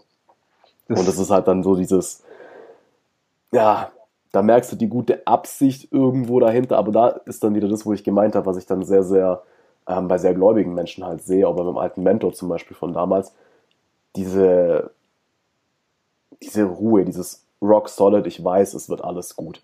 Mhm. Während bei solchen Leuten, die halt dann nicht diesen tiefen Glauben in ihre Spiritualität haben, weil klar, es ist echt schwer, einen tiefen Glauben in Spiritualität zu haben, einfach durch die ganzen verwirrten Sachen. Mhm. Ähm, da merkst du halt irgendwann, irgendwann setzt dann die Angst ein, der Überlebensmechanismus, sei es, ich will jetzt andere Leute beeindrucken oder sei es, ich muss jetzt meinem Ego folgen und deswegen muss ich jetzt auf die Gesellschaft scheißen und Graffiti ist cool oder bla oder was auch immer. Ja. Ähm, das setzt dann halt plötzlich aus und dann ist halt doch wieder nur ich, ich, ich. Absolut. Ja. Während viel von dem, was halt dann wirklich auch in dem Koran, in der Bibel und so drin steht, es ist ja dafür gedacht gewesen, irgendwie so das größte Wohl für alle herbeizuführen. Ja, absolut. Das, das, das, so, das Gemeinschaftswohl steht natürlich immer so ähm, äh, schon oder hat einen sehr hohen Stellenwert. Zum Beispiel, ähm, wie, ich, wie ich anfangs auch gesagt hatte, egal welche Handlung ich vollziehe, sie muss irgendwie im Einklang natürlich mit, mit meinem oberen Ziel stehen. Mhm. wenn es mein Ziel ist, so meinem Schöpfer zu dienen, dann muss ich natürlich aber auch vorher wissen, was will mein Schöpfer von mir. Mhm. Ne? Und wenn ich das nicht weiß, dann äh, fällt es mir auch sehr leicht, Dinge zu rechtfertigen, die eigentlich schwachsinnig sind. Keine Ahnung sowas wie Schwarzfahren in der Bahn. Stellt sich mal die Frage so, ist das überhaupt mit deiner Religion, mal mit Islam vereinbar, ja oder nein? Ist es Diebstahl? Ja, definitiv. Ist Diebstahl erlaubt? Nein, definitiv nicht. Mhm. Dementsprechend, äh, na, also da stellt sich für dich jetzt so die Frage, jetzt, kann, jetzt wird es natürlich immer wieder jemanden geben, ja, okay, wie weit willst du das Spiel spielen? Mhm. Als Muslim sage ich dir, es durchzieht mich halt in jedem Aspekt meines Lebens. Ich hatte mhm. zum Beispiel eine Situation in, in Thailand, war ich äh, mit einem Kumpel unterwegs, wir hatten uns Roller geliehen und ich habe mich mit diesem Roller voll auf die Fresse gelegt. Mhm. Und da waren halt so Kratzer an der, an, an der, an der, ähm, an, dem, an dem Gestell. Mhm. Und hätte man nicht gesehen, hätte man nicht gemerkt. So, und ich habe dann gesagt, ey, pass auf, ich muss das sagen. Und er sagte, ey, das wird niemand merken, Alter, scheiß drauf, warum willst du ihm das jetzt erzählen? Und dementsprechend sage ich, ey, das ist meine Form der Ehrlichkeit, weil ich weiß, mhm. am jüngsten Tag wird dieser Typ sein Recht gegen mich geltend machen, auch wenn er es jetzt nicht merkt. Das mhm. Jenseits ist mir wichtiger als das Diesseits. Also habe ich es ihm gesagt, hat mich an dem ein bisschen Kohle gekostet, aber ähm, ich habe gesagt, das ist mein Ding und, und daran glaube ich und darum mache ich das. Eigentlich, mhm. wenn du dir überlegst, so die, die logische Konsequenz daraus ist ja, dass dieser Typ, mit dem ich da war, ja, mit dem Kumpel, den ich da war, wenn der sieht, hey, der wird noch nicht mal so einen komischen Rollerverleiher über den Tisch ziehen, den er gar nicht mhm. kennt, dann wird er mich doch als Kumpel erst recht nicht über den Tisch ziehen. Und das ist natürlich auch die Quintessenz bei dem Ganzen. Ja. Ne, wo ich dann sage, das, das, das, muss sich halt so durch alle Reihen des Lebens ähm, durchziehen. Ja, ja, absolut. Also das finde ich auch immer witzig, je mehr ich mich dann auch mit diesen Sachen jetzt beschäftigt habe die letzten Jahre. Ähm, das, was dir eine Religion sagt, das, was so die Ausrichtung nach dem Gemeinschaftswohl sagen würde, mhm. und aber auch das, was jetzt jemand, der einfach ganz, ganz krass logisch denkt und sich aber wirklich nicht von irgendwelchen Ängsten beeinflussen lässt, ist oft mhm. genau dasselbe. Weil solche Menschen sind dann auch einfach in der Lage, langfristig zu denken. Mhm. Und klar, so wie du auch sagst, dann auch bei so kleinen Sachen bin ich halt ehrlich, weil das bleibt den Menschen in Erinnerung. Sowohl dein Absolut. Kumpel, der das sieht, als aber auch dem Rollerverleiher zum Beispiel. So, ja. vielleicht hast du ihn inspiriert, in Zukunft selber ehrlich zu sein. Weißt genau. du? du weißt ja nicht, was gute Taten dann für ein äh, Richtig. Gott, wie heißt es auf Deutsch? Domino-Effekt haben. Ja. So was kommt Absolut. da alles hinten raus. Absolut. Und das ist jetzt eigentlich, um an diesen Punkt nochmal des Egoismus aufzugreifen an dieser Stelle. Ne? Mhm. Ähm, mir ging es ja erstmal gar nicht um diesen blöden Rollerfahr äh, Rollerverleiher, weil ich weiß, er wird mich bestimmt an der einen oder anderen Stelle sofort abziehen. Vielleicht wird mhm. er mir auch den höheren Preis aufschlagen. Sondern es ging mir halt im Endeffekt um dieses höhere Wohl, wovon wir am Anfang mhm. gesprochen hatten, mit aber einer guten Konsequenz, die ich vielleicht vorher gar nicht ersehen kann. Und das ist so, äh, wie du gesagt hast, die Gemeinschaft, die steht natürlich immer, immer an, an äh, oberer Stelle und ich finde, dass es gerade in der heutigen Zeit von der Digitalisierung, wo wir eigentlich permanent über soziale Medien kommunizieren und mhm. äh, auch von Gaming und so weiter, wo sich viele Menschen zu Hause abschotten, ähm, finde ich diesen Aspekt der Gesellschaft so nochmal extrem, extrem wichtig. Mhm. Wenn zum Beispiel vor 30, 40 Jahren, ja, ähm, war ein gesellschaftliches Zusammenkommen eine absolute eine Normalität. Mhm. So, jeder hätte dir vielleicht gesagt, ja, pf, wozu brauchst du diese Regeln, die dir zum Beispiel sagen, zum Beispiel heißt es im Islam, das Gemeinschaftsgebet zählt 27 Mal mehr als das Einzelgebet. Oder das Zusammenkommen am Freitag zum Gebet ist für die Männer verpflichtend. Dann gibt es Ramadan. Oder es gibt zum Beispiel eine Einladungspflicht. Also wenn, ich, wenn du mich zum Essen einlädst, darf ich dir nicht grundlos absagen, wenn ich keinen Bock habe, sondern ich bin sogar, sogar verpflichtet, zu dir zum Essen zu kommen. Ja? Okay. Wenn jetzt nicht irgendwas Krasses natürlich äh, im Wege steht. Aber das ist, dass die Gemeinschaft sehr hochgehoben wird. Und hätte man jetzt, jetzt könnte man ja vor 30, 40 Jahren sagen, ja, pf, machen wir sowieso, wozu brauchst du da Regularien? Siehst du, dass im, Fort, im, im Fortlaufe der Zeit sich das Ge Ge Gemeinschaftsdenken völlig verändert und dann diese Regel im Endeffekt zum Ziehen kommt. Und so ist es in vielen anderen Punkten auch, wo ich dann für mich halt auch sehe, ey, das ist cool. Hm. Klar, ich meine, heute ist es natürlich wesentlich, äh, sticht es wesentlich mehr heraus, weil wir halt diese Möglichkeit der Flucht über soziale Medien und so haben. Ja.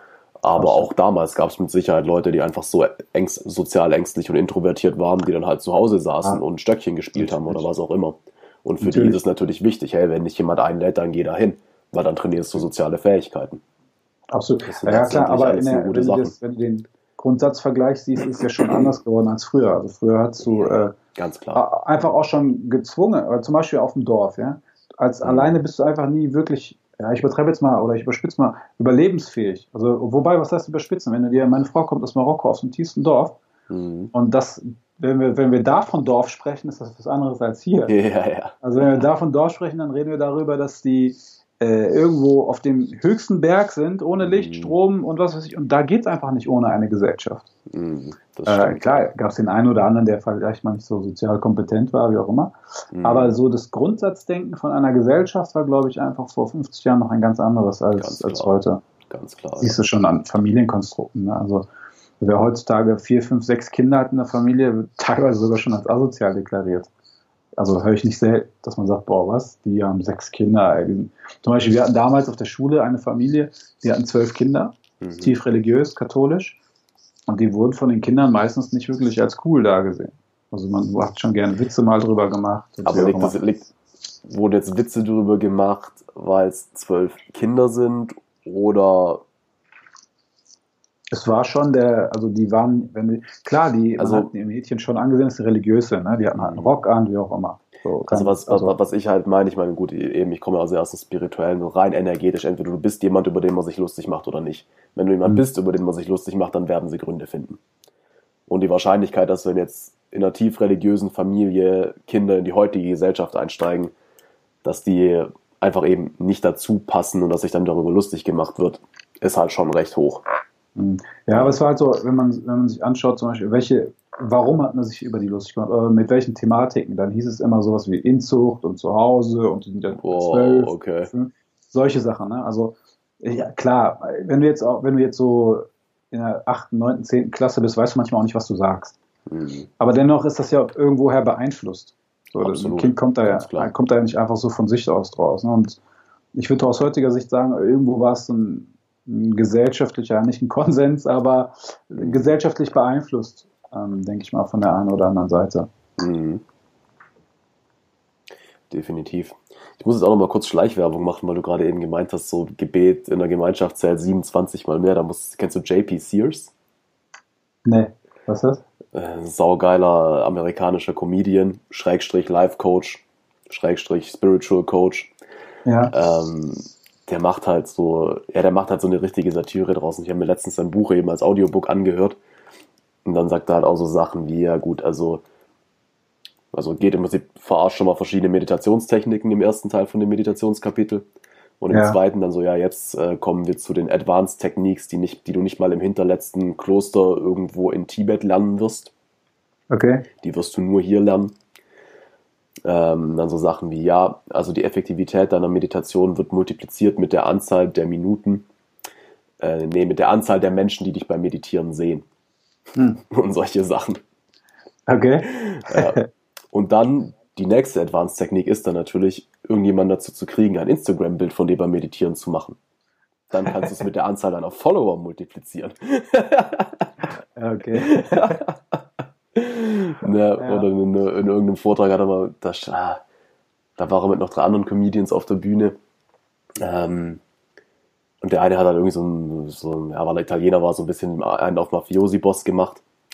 Und hat Mhm. halt zu ihm gesagt, so, ja, ähm, du kannst mich ja mal auf ein, auf ein veganes Essen einladen, ausprobieren kann ich's ja mal und so. Und dann meinte er so, ja, alles klar.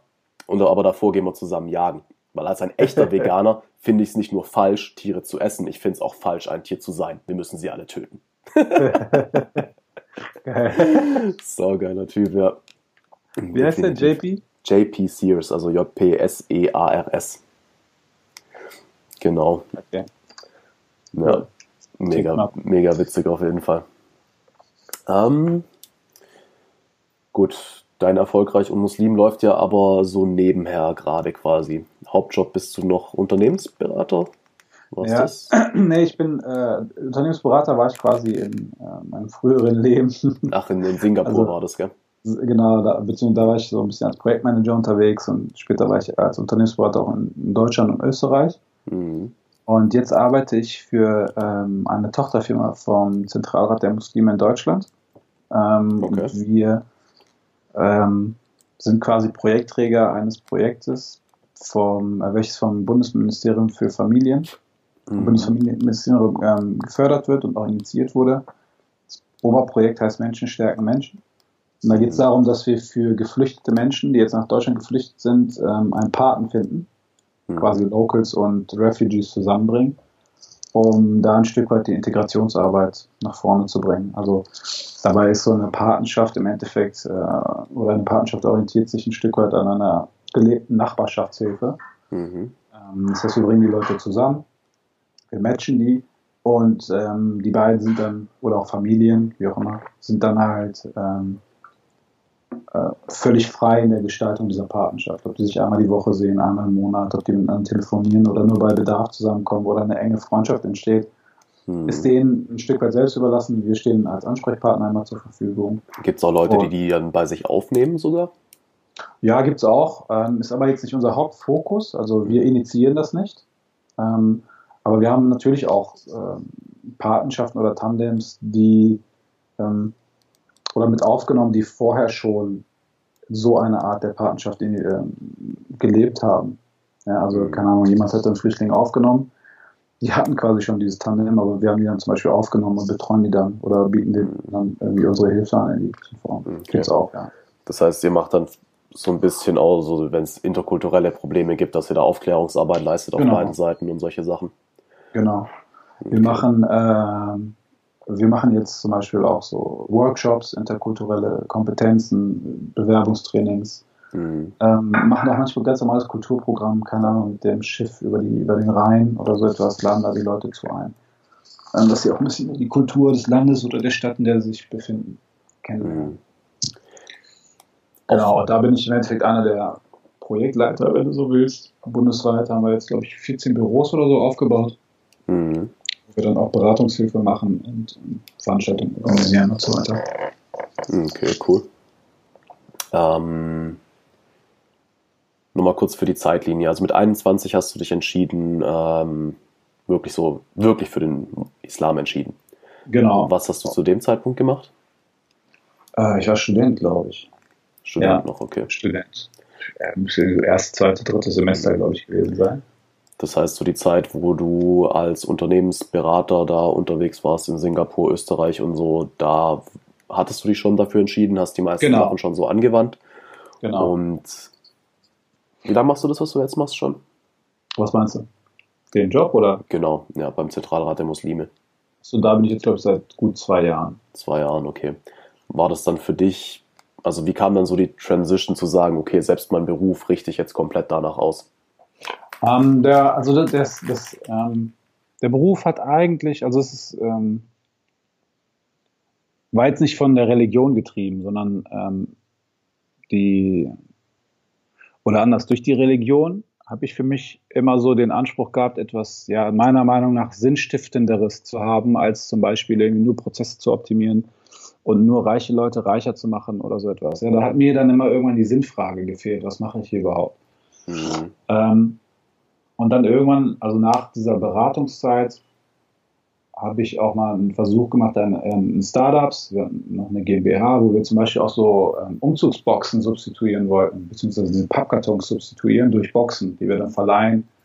Ähm, also du konntest dann quasi bei uns anrufen und sagen, ich will umziehen, ich brauche Bo Boxen. Dann haben wir dir zum Beispiel zehn Boxen geliefert, du bist umgezogen und hast die Boxen danach zurückgebracht. Dann musst du diese blöden Pappkartons kaufen. Hat, hat nicht so ganz geklappt. Ähm, aber weil es einfach im Team so ein paar Unstimmigkeiten gab und danach habe ich zum Beispiel Promotion-Sachen gemacht, ich habe so O2-Verträge verkauft, Strom verkauft. Ähm, das war halt so, weil ich damals so die GmbH gegründet hatte, musste ich ja irgendwie trotzdem über die Runden kommen und habe das dann mhm. quasi nebenbei gemacht. Und dann irgendwann hat sich das jetzt so mit äh, dem Job ergeben, mit dem Hauptjob, mhm. durch einen Freund, mit dem ich studiert habe, der war schon beim ZMD, äh, beziehungsweise bei sozialen Dienste und so bin ich da reingekommen. Also es war jetzt nicht so, dass ich ganz explizit danach gesucht habe. Bei E&M ist es dann aber tatsächlich so, dass das schon natürlich so durch die Leidenschaft und durch die Passion und das, was ich eigentlich mache, ähm, das mhm. gerade halt versuche aufzubauen. Und das ist schon eher so, so der innere Drive, wenn man so will. Also das ist ja, wenn ich es noch richtig im Kopf habe, dadurch entstanden, dass du halt gesagt hast, okay, als Muslim begegne ich einfach gewissen ähm, Herausforderungen, die man so als normaler, nicht islamgläubiger Mensch halt nicht hat. Genau. Zum Beispiel eben dem Arbeitgeber erklären, jo, ich muss halt in meiner Arbeitszeit zwei, dreimal beten. Genau, genau. Also genau, ich war halt selber vor so ein paar Herausforderungen im Leben, hatte halt nie irgendwie einen Mentor, der mir sagen konnte, ey, so kannst du ein Business machen und gleichzeitig deine Religion praktizieren. Ja, Beispiel, wie du gesagt hast, wie erklärt man einem Arbeitgeber, dass ich auf der Arbeit beten möchte, mhm. ohne ihm die Pistole auf die Brust zu setzen. Ähm, und da hat mir halt immer irgendwie jemand gefehlt und dann mit der Zeit habe ich mir das schon so, habe ich mir ein paar Skills einfach angeeignet und ich hatte immer so ein bisschen, glaube ich, auch eine relativ gute Fähigkeit zu quatschen. Ich konnte immer ganz gut reden und auch Leute vielleicht ein Stück weit inspirieren oder motivieren. Mhm. Zumindest wurde mir das auch mal wieder gesagt. Und, ähm, und ich hatte immer Spaß daran, Gelerntes wiederzugeben. Mhm. Und ähm, habe mir dann irgendwann gesagt, ey, du liest relativ viel, du quatscht gerne, du willst gerne mit Muslimen arbeiten, du willst gerne Leute inspirieren Du würdest aber auch gerne irgendwie was im Online-Business machen. Warum denn nicht so etwas? So, und dann irgendwann habe ich lange überlegt und gesagt, okay, erfolgreiche Muslim, das könnte es sein. Ähm, wo es halt darauf abzielt, halt über eine Online-Plattform den Leuten Tipps und Tricks mitzugeben, die mhm. aber halt immer diese Besonderheit der Religion mit in sich tragen. Genau. Mhm, das war cool. schon. Ähm, magst du vielleicht mal ein paar Beispiele geben? Ich meine, kann auch gut sein, dass hier der eine oder andere Zuschauer oder Zuhörer vielleicht da auch Probleme mit hat. Ähm, auch vor was für Herausforderungen standest du denn da zum Beispiel und wie hast du sie gelöst? Ja. Oder nehmen, wie würdest du sie heute lösen? Das Beispiel nochmal mit dem Gebet. Mhm. Wie sage ich meinem Arbeitgeber, dass ich beten will? Viele Muslime denken, dass jeder Arbeitgeber ganz genau weiß, wie das Leben eines Muslims gestaltet ist. Na, und ähm, dementsprechend auch eine gewisse Empathie vielleicht an den Tag legt, was eigentlich mitnichten der Fall ist. Mhm. Das heißt, wenn ich zu einem Arbeitgeber gehe und sage, ey, ich, lieber Chef, ich muss beten, ähm, und habe keinerlei weitere Erläuterungen dazu, dann kann es sein, dass der Chef denkt, oh mein Gott, der will, dass ich einen eigenen Gebetraum für den baue. Mhm. Ja? Der denkt sich, oh mein Gott, vielleicht dauert so ein Gebet zwei Stunden. Wer will zwei Stunden am Tag beten? Weißt du, du kannst nie davon ausgehen, dass der andere genau weiß, worüber du sprichst. Mhm. Ähm, zudem ist, ist natürlich auch durch die Medien etc. diese Religion ein Stück weit vorbelastet. Ja? Ja. Das muss man dazu sagen. Und das kann jetzt ein ganz falsches ähm, Licht auf dich, auf deine Handlung und auf deine Performance alles legen. Ähm, also ist mein Tipp zum Beispiel immer, dass ich sage, ey, wenn du diese Sache ansprichst, hab einen erklärenden Aspekt dabei und eine Alternative, die du immer mit anbietest. Zum Beispiel, ich, wenn ich das so mache, dass, oder wenn ich in der Lage wäre, würde ich zum Arbeitgeber gehen und sagen, lieber Chef, ähm, ich würde gerne was Persönliches mit ihm besprechen. Und zwar geht es darum, dass ich praktizierender Muslim bin. Und zwar würde ich gerne zwei bis dreimal am Tag ähm, auf der Arbeit beten Und ich habe gesehen, wir haben da unten zum Beispiel eine Abstellkammer oder äh, einen Meetingraum, der nicht benutzt wird. Ich würde den vielleicht gern zwei oder dreimal nutzen am Tag. Dauert ungefähr drei bis fünf Minuten. Gerne kann ich mich auch ausstempeln oder kann die Zeit nacharbeiten. Ähm, es stärkt mich einfach und gibt mir einfach Spiritualität und meine Power für den Alltag.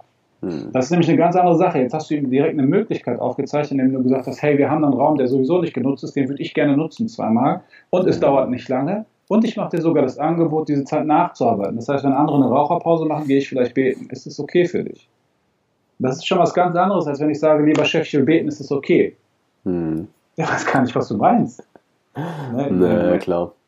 So, das heißt, man muss da mit Fingerspitzengefühl an die Sache gehen. Und ich glaube, diese Sachen, diese Form der Kommunikation entwickelt sich auch einfach ein Stück weit durch, durch Erfahrung und Alter. Und mhm. mit 34 habe ich vielleicht einfach ein bisschen mehr Erfahrung als ein 27-Jähriger. Ganz klar, ja. Ähm, ist es so, dass ihr bei den Gebeten auch immer laut rezitieren müsst?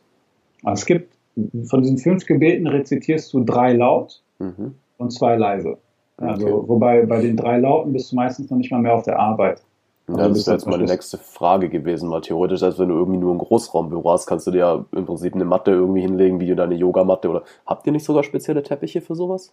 Ja, das sind keine speziellen Teppiche, die nutzt man halt einfach so. Das ist jetzt aber kein fester Religionsbestandteil. Also du kannst überall beten, aber viele machen das halt einfach. Keine also Ahnung. könntest du auch eine Yogamatte dafür nehmen.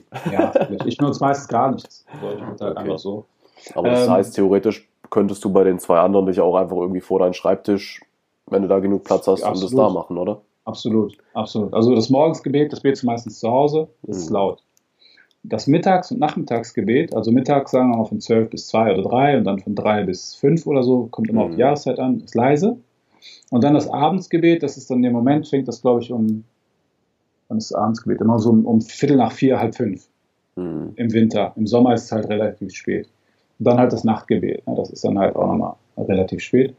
Aber wenn ich sage laut, dann heißt das nicht, dass ich durch die ganze Halle schreie, ähm, sondern so, dass meine Ohren das im Endeffekt hören. Mhm. Beziehungsweise, wenn ich in der Gemeinschaft bete, müssen die hinter mir es auch hören, wenn ich Vorbeter bin. Mhm. Aber es ist nicht so, dass ich hier irgendwie jemanden bei der Arbeit störe oder so. Aber grundsätzlich hast du recht, ich kann auch in einem Raum beten, wo andere Leute arbeiten. Mhm. Und äh, sieht halt ein bisschen witzig aus vielleicht. Ja, ich glaube, glaub, das könnte für viele dann auch einfach so ein bisschen eine Kopfangst-Sache sein. Oder oh, sehen mich jetzt alle Voll. dabei, was halten die von mir und so. Ja, ja. Ähm, ja, letztendlich würde ich sagen, auch ein Punkt, wo man zu sich stehen kann, dann einfach. Ja, absolut. Ja. Ich meine, das trägt auch ein bisschen zum Brückenbau in der Gesellschaft bei. Ne? Mhm. Wenn, ähm, ich meine, alleine, wenn, wenn du jetzt irgendwie rausgehst, sagst, hey, ja, ich kenne da sogar einen Muslim, der praktiziert und der betet auch, dann äh, kann das einen ganz anderen, andere Auswirkungen auch in der Gesellschaft haben. Wenn dir zum Beispiel jemand sagt, ja, alle Muslime sind Terroristen, und du sagst, nee, warte mal, ich kenne einen, der trägt immer eine Cappy und hat einen Bart, das ist eine Coaching-Plattform, der ist eigentlich ganz korrekt, dann mhm. äh, trägt das einfach dazu bei, dass wir uns in der Gesellschaft vielleicht äh, auch ein Stück weit einfach Ängste abbauen, indem wir uns kennenlernen. Absolut, ja. Da hoffe ich sehr drauf. Da ähm, haben wir auf jeden Fall noch weite Wege zu gehen. Sind schon einige gegangen, definitiv. Absolut. Also wenn man es vergleicht mit dem Dritten Reich. ja, absolut. Aber ist definitiv noch einiges notwendig. Cool. Da wirklich zu unterscheiden, okay, was ist jetzt, also, ich meine, letztendlich sind es jetzt gerade halt irgendwie, ist es halt der Islam, wo es die Extremisten gibt, die es halt heftigst übertreiben. Äh, ja. Früher war es das Christentum genauso mit den Kreuzzügen. Also, das wird es immer ist, geben. Es ist Schwachsinn, das als irgendwie einen Deut besser oder schlechter zu sehen. Absolut. Ja. Absolut. Glaubst du, dass es es immer geben wird? Ähm, also, ich, oder anders, das war jetzt vielleicht ein bisschen ähm, zu sehr aus der Hüfte geschossen. Ich weiß nicht, ob es das immer geben wird. Aber ähm, ich glaube halt, was, was mir eigentlich wichtiger ist, ist, dass wir zum Beispiel ähm, Konflikte aus dem Ausland nicht zu uns rein importieren. Das finde ich okay. immer extrem wichtig. Ja, also zum Beispiel, ähm, nehmen wir mal so, so ein mehr oder weniger aktuelles Beispiel, dieses Thema äh, Erdogan, Türkei etc., auch wenn das jetzt nicht unbedingt ein religiöses, äh, religiöser Konflikt ist, meiner Meinung nach sind mhm. viele Konflikte, die wir in der Welt haben, nicht wirklich religiös getrieben. Zum Beispiel Palästina, Israel ist eigentlich meiner Meinung nach eher ein politi politischer Konflikt als ein religiöser Konflikt, weil die Juden und Muslime haben selbst in Palästina immer zusammengelebt. Ähm, aber der Punkt ist, wir dürfen diese Konflikte, die es dort gibt, zum Beispiel in der Türkei, nicht nach Deutschland importieren. Das heißt, nur wenn sich jetzt äh, in der Türkei die Leute die Köpfe einschlafen, dürfen wir das nicht hier in unserem Land auch machen. Mhm. Weil wir sind hier ein eigener Kosmos. Wir sind unser, an unserer eigenen Gesellschaft. Mhm. Ich kann vielleicht meine Meinung zu dem einen oder anderen haben, aber es darf keine Auswirkungen in meinem Alltagsleben haben. Mhm. Ja, also ich kann dich nicht zum Beispiel meiden, weil du vielleicht ein Erdogan-Anhänger oder, oder, äh, äh oder Gülen-Anhänger oder sonst etwas bist. Ja, mhm. dass ich sage, ey, mit dir will ich nichts zu tun haben. So, wo führt das hin? Das, das ist halt dann, ja, das ist halt, da mache mach ich für mich zum Beispiel die, die Unterscheidung zwischen Religion und Glauben. Ähm, mhm. Der christliche Glaube ist halt das, was dann die Bibel lehrt, ein Stück weit. Der, ist, der muslimische Glaube wäre für mich das, was der Koran ähm, lehrt. Und dann gibt es aber halt eben diese schon politischen Institutionen der Kirche. Ähm, wie, wie gibt es da bei euch einen Namen für? Wir haben keine äh, Institution. Wir haben halt die Moscheen, wo wir beten, aber wir haben keine, ähm, also es ist nicht jetzt nicht wie der Klerus im Christentum, dass man halt eine übergeordnete Instanz hat, die alles befiehlt. Es gibt halt Gelehrte okay, im Islam, ähm, sogar die haben aber, aber sogar da gibt es halt unterschiedliche Auslegungen. Mhm. Ähm, aber es gibt nicht so, dass du sagst, okay, der, äh, zum Beispiel im, im Iran hat man das halt häufig, dass man da so quasi auf die, auf die Gelehrten abstellt und sagt, die, das, was die sagen, ist Gesetz. Mhm. Aber grundsätzlich gibt es das nicht in der Religion, dass sich das so, dass du sagst, das ist die eine Meinung und zieht sich durch alles durch. Also das okay. gibt es im Islam eigentlich. Cool, das heißt, eure Religion ist tatsächlich sogar wesentlich mehr darauf ausgelegt, auf eine flache Hierarchie, ähm, als jetzt eben zum Beispiel Christentum oder selbst Hinduismus oder Buddhismus. Ja, es gibt, es gibt zum Beispiel ähm, die, da, oder das, worauf es im Islam eigentlich ankommt, ist der reine Monotheismus. Warte mal ganz kurz. Äh, sei da. Kannst du mir kurz das Ladekabel geben? Ähm, ist zum Beispiel, also im, im Islam darf es keinen Zwischenhändler oder Zwischenmittler zwischen dir und Gott geben sondern die Beziehung muss zwischen dir und Gott bestehen und dazwischen darf es nie jemanden geben. Das heißt, du kannst sagen, ich brauche ihn, um näher an Gott ranzukommen. Mhm. Von einigen Strömungen des Islam jetzt mal abgesehen, das ist die Grundessenz des Islam. Mhm. Und dementsprechend gibt es auch kein, keine Form des Klerus oder ähnliches. Ja? Es gibt natürlich Rechtsmeinungen, einfach islamische Gelehrte, Leute, die sich einfach mit der Sprache, Historie, Religion mhm. auskennen, die können natürlich Rechtsurteile ableiten. Ja, auf, auf gewissen ähm, oder auf ganz spezifischen mhm. ähm, Regeln, die okay. es einfach gibt. Also das heißt so, Regeln der Herleitung. Mhm. Das heißt ja. bei euch ist dann tatsächlich dieses Ding, was ist jetzt Religion und was ist dann aber eine wirklich Politik. Das ist dann ja nicht mehr die Religion, sondern eine Macht aus dem Staat ähm, oder Staatsinstitutionen. Das ist ja bei euch dann wesentlich mehr getrennt, tatsächlich. Ähm, also du darfst, wie ich ja vorhin schon also gesagt hatte. Also es gibt halt nicht wie im Christentum so dieses Zwischending, diesen Klerus, der halt dann quasi nochmal eine politische Macht darstellt. Sondern die politische Macht ist quasi einfach die politische Macht bei euch, unabhängig aber davon, dass es nochmal jetzt jemand die ähm, religiöse Allwissenheit für sich beansprucht. Ich nenne es jetzt einfach mal so. Kann man schon so sagen, du hast natürlich die, die, die ganz normalen, also im Islam gelten staatliche Institutionen genauso wie hier auch. Mhm. Staatliche Institutionen sind staatliche Institutionen und äh, religiöse, und die können sich natürlich immer beratschlagen, ja, mhm. mit zum Beispiel äh, Religionswissenschaftlern, wie auch immer. Mhm. Und in der Regel sollten, werden natürlich, also als Muslim gerade willst du natürlich versuchen, wie schon gesagt, das, der, der, die Religion durchzieht dich natürlich durch dein gesamtes Leben. Aber du kannst jetzt nicht als äh, religiöses Individuum oder als eine kleine religiöse Gruppe über den Staat stellen. Mhm. Das geht halt nicht, weil Staat ist Staat und erlässt im Endeffekt Gesetze und Regularien, welche idealerweise natürlich konform sind mit der Religion. Ähm, aber jetzt hier in Deutschland, um das auf unser Beispiel zu stellen, kannst du nicht sagen, ich stelle mich zum Beispiel über die Regeln des Staates, weil das meiner Religion entspricht. Das kannst du als Individuum für dich, für dein persönliches Leben machen. ja? Ähm, mir fällt jetzt kein Beispiel an, aber wie auch immer, aber du kannst jetzt zum Beispiel nicht sagen, ich übe in irgendeiner Form zum Beispiel Selbstjustiz aus oder so etwas. Mhm. Das ist halt absolut verboten, sogar im Islam verankert. Ja, ich meine, das ist ja klar. Justiz geht dann von Gott aus am jüngsten Tag, ganz einfach. Ja, klar, aber ich meine auch, auch, auch im, im Diesseits. Also zum Beispiel, ein, wenn jemand offensichtlich zum Beispiel äh, jemanden getötet hat oder so etwas, dann kannst du nicht sagen, okay, Gott wird über dich richten am jüngsten Tag, sondern es muss natürlich auch Konsequenzen Diesseits haben. Und das wird dann im Endeffekt durch einen Staat, äh, durch eine staatliche Institution ausgeführt, also durch die exekutive Gewalt am Ende des Tages. Wie es halt in jedem wie halt Staat funktioniert. Na klar. Ähm, eins, was mich dann immer noch äh, sehr interessiert als Thema. Mhm. Ähm, wie stehst du zu der ganzen Kopftuch- und Burka-Debatte? ähm, jetzt hast du natürlich zwei Begriffe in einen Topf geworfen. Was meinst du genau? Kopftuch oder Burka? Jeweils.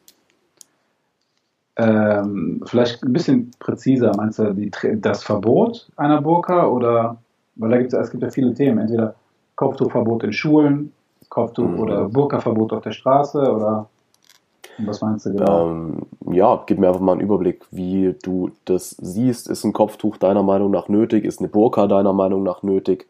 Ähm, ja. Warum sollte man sowas tragen? Warum sollte man es vielleicht nicht tragen?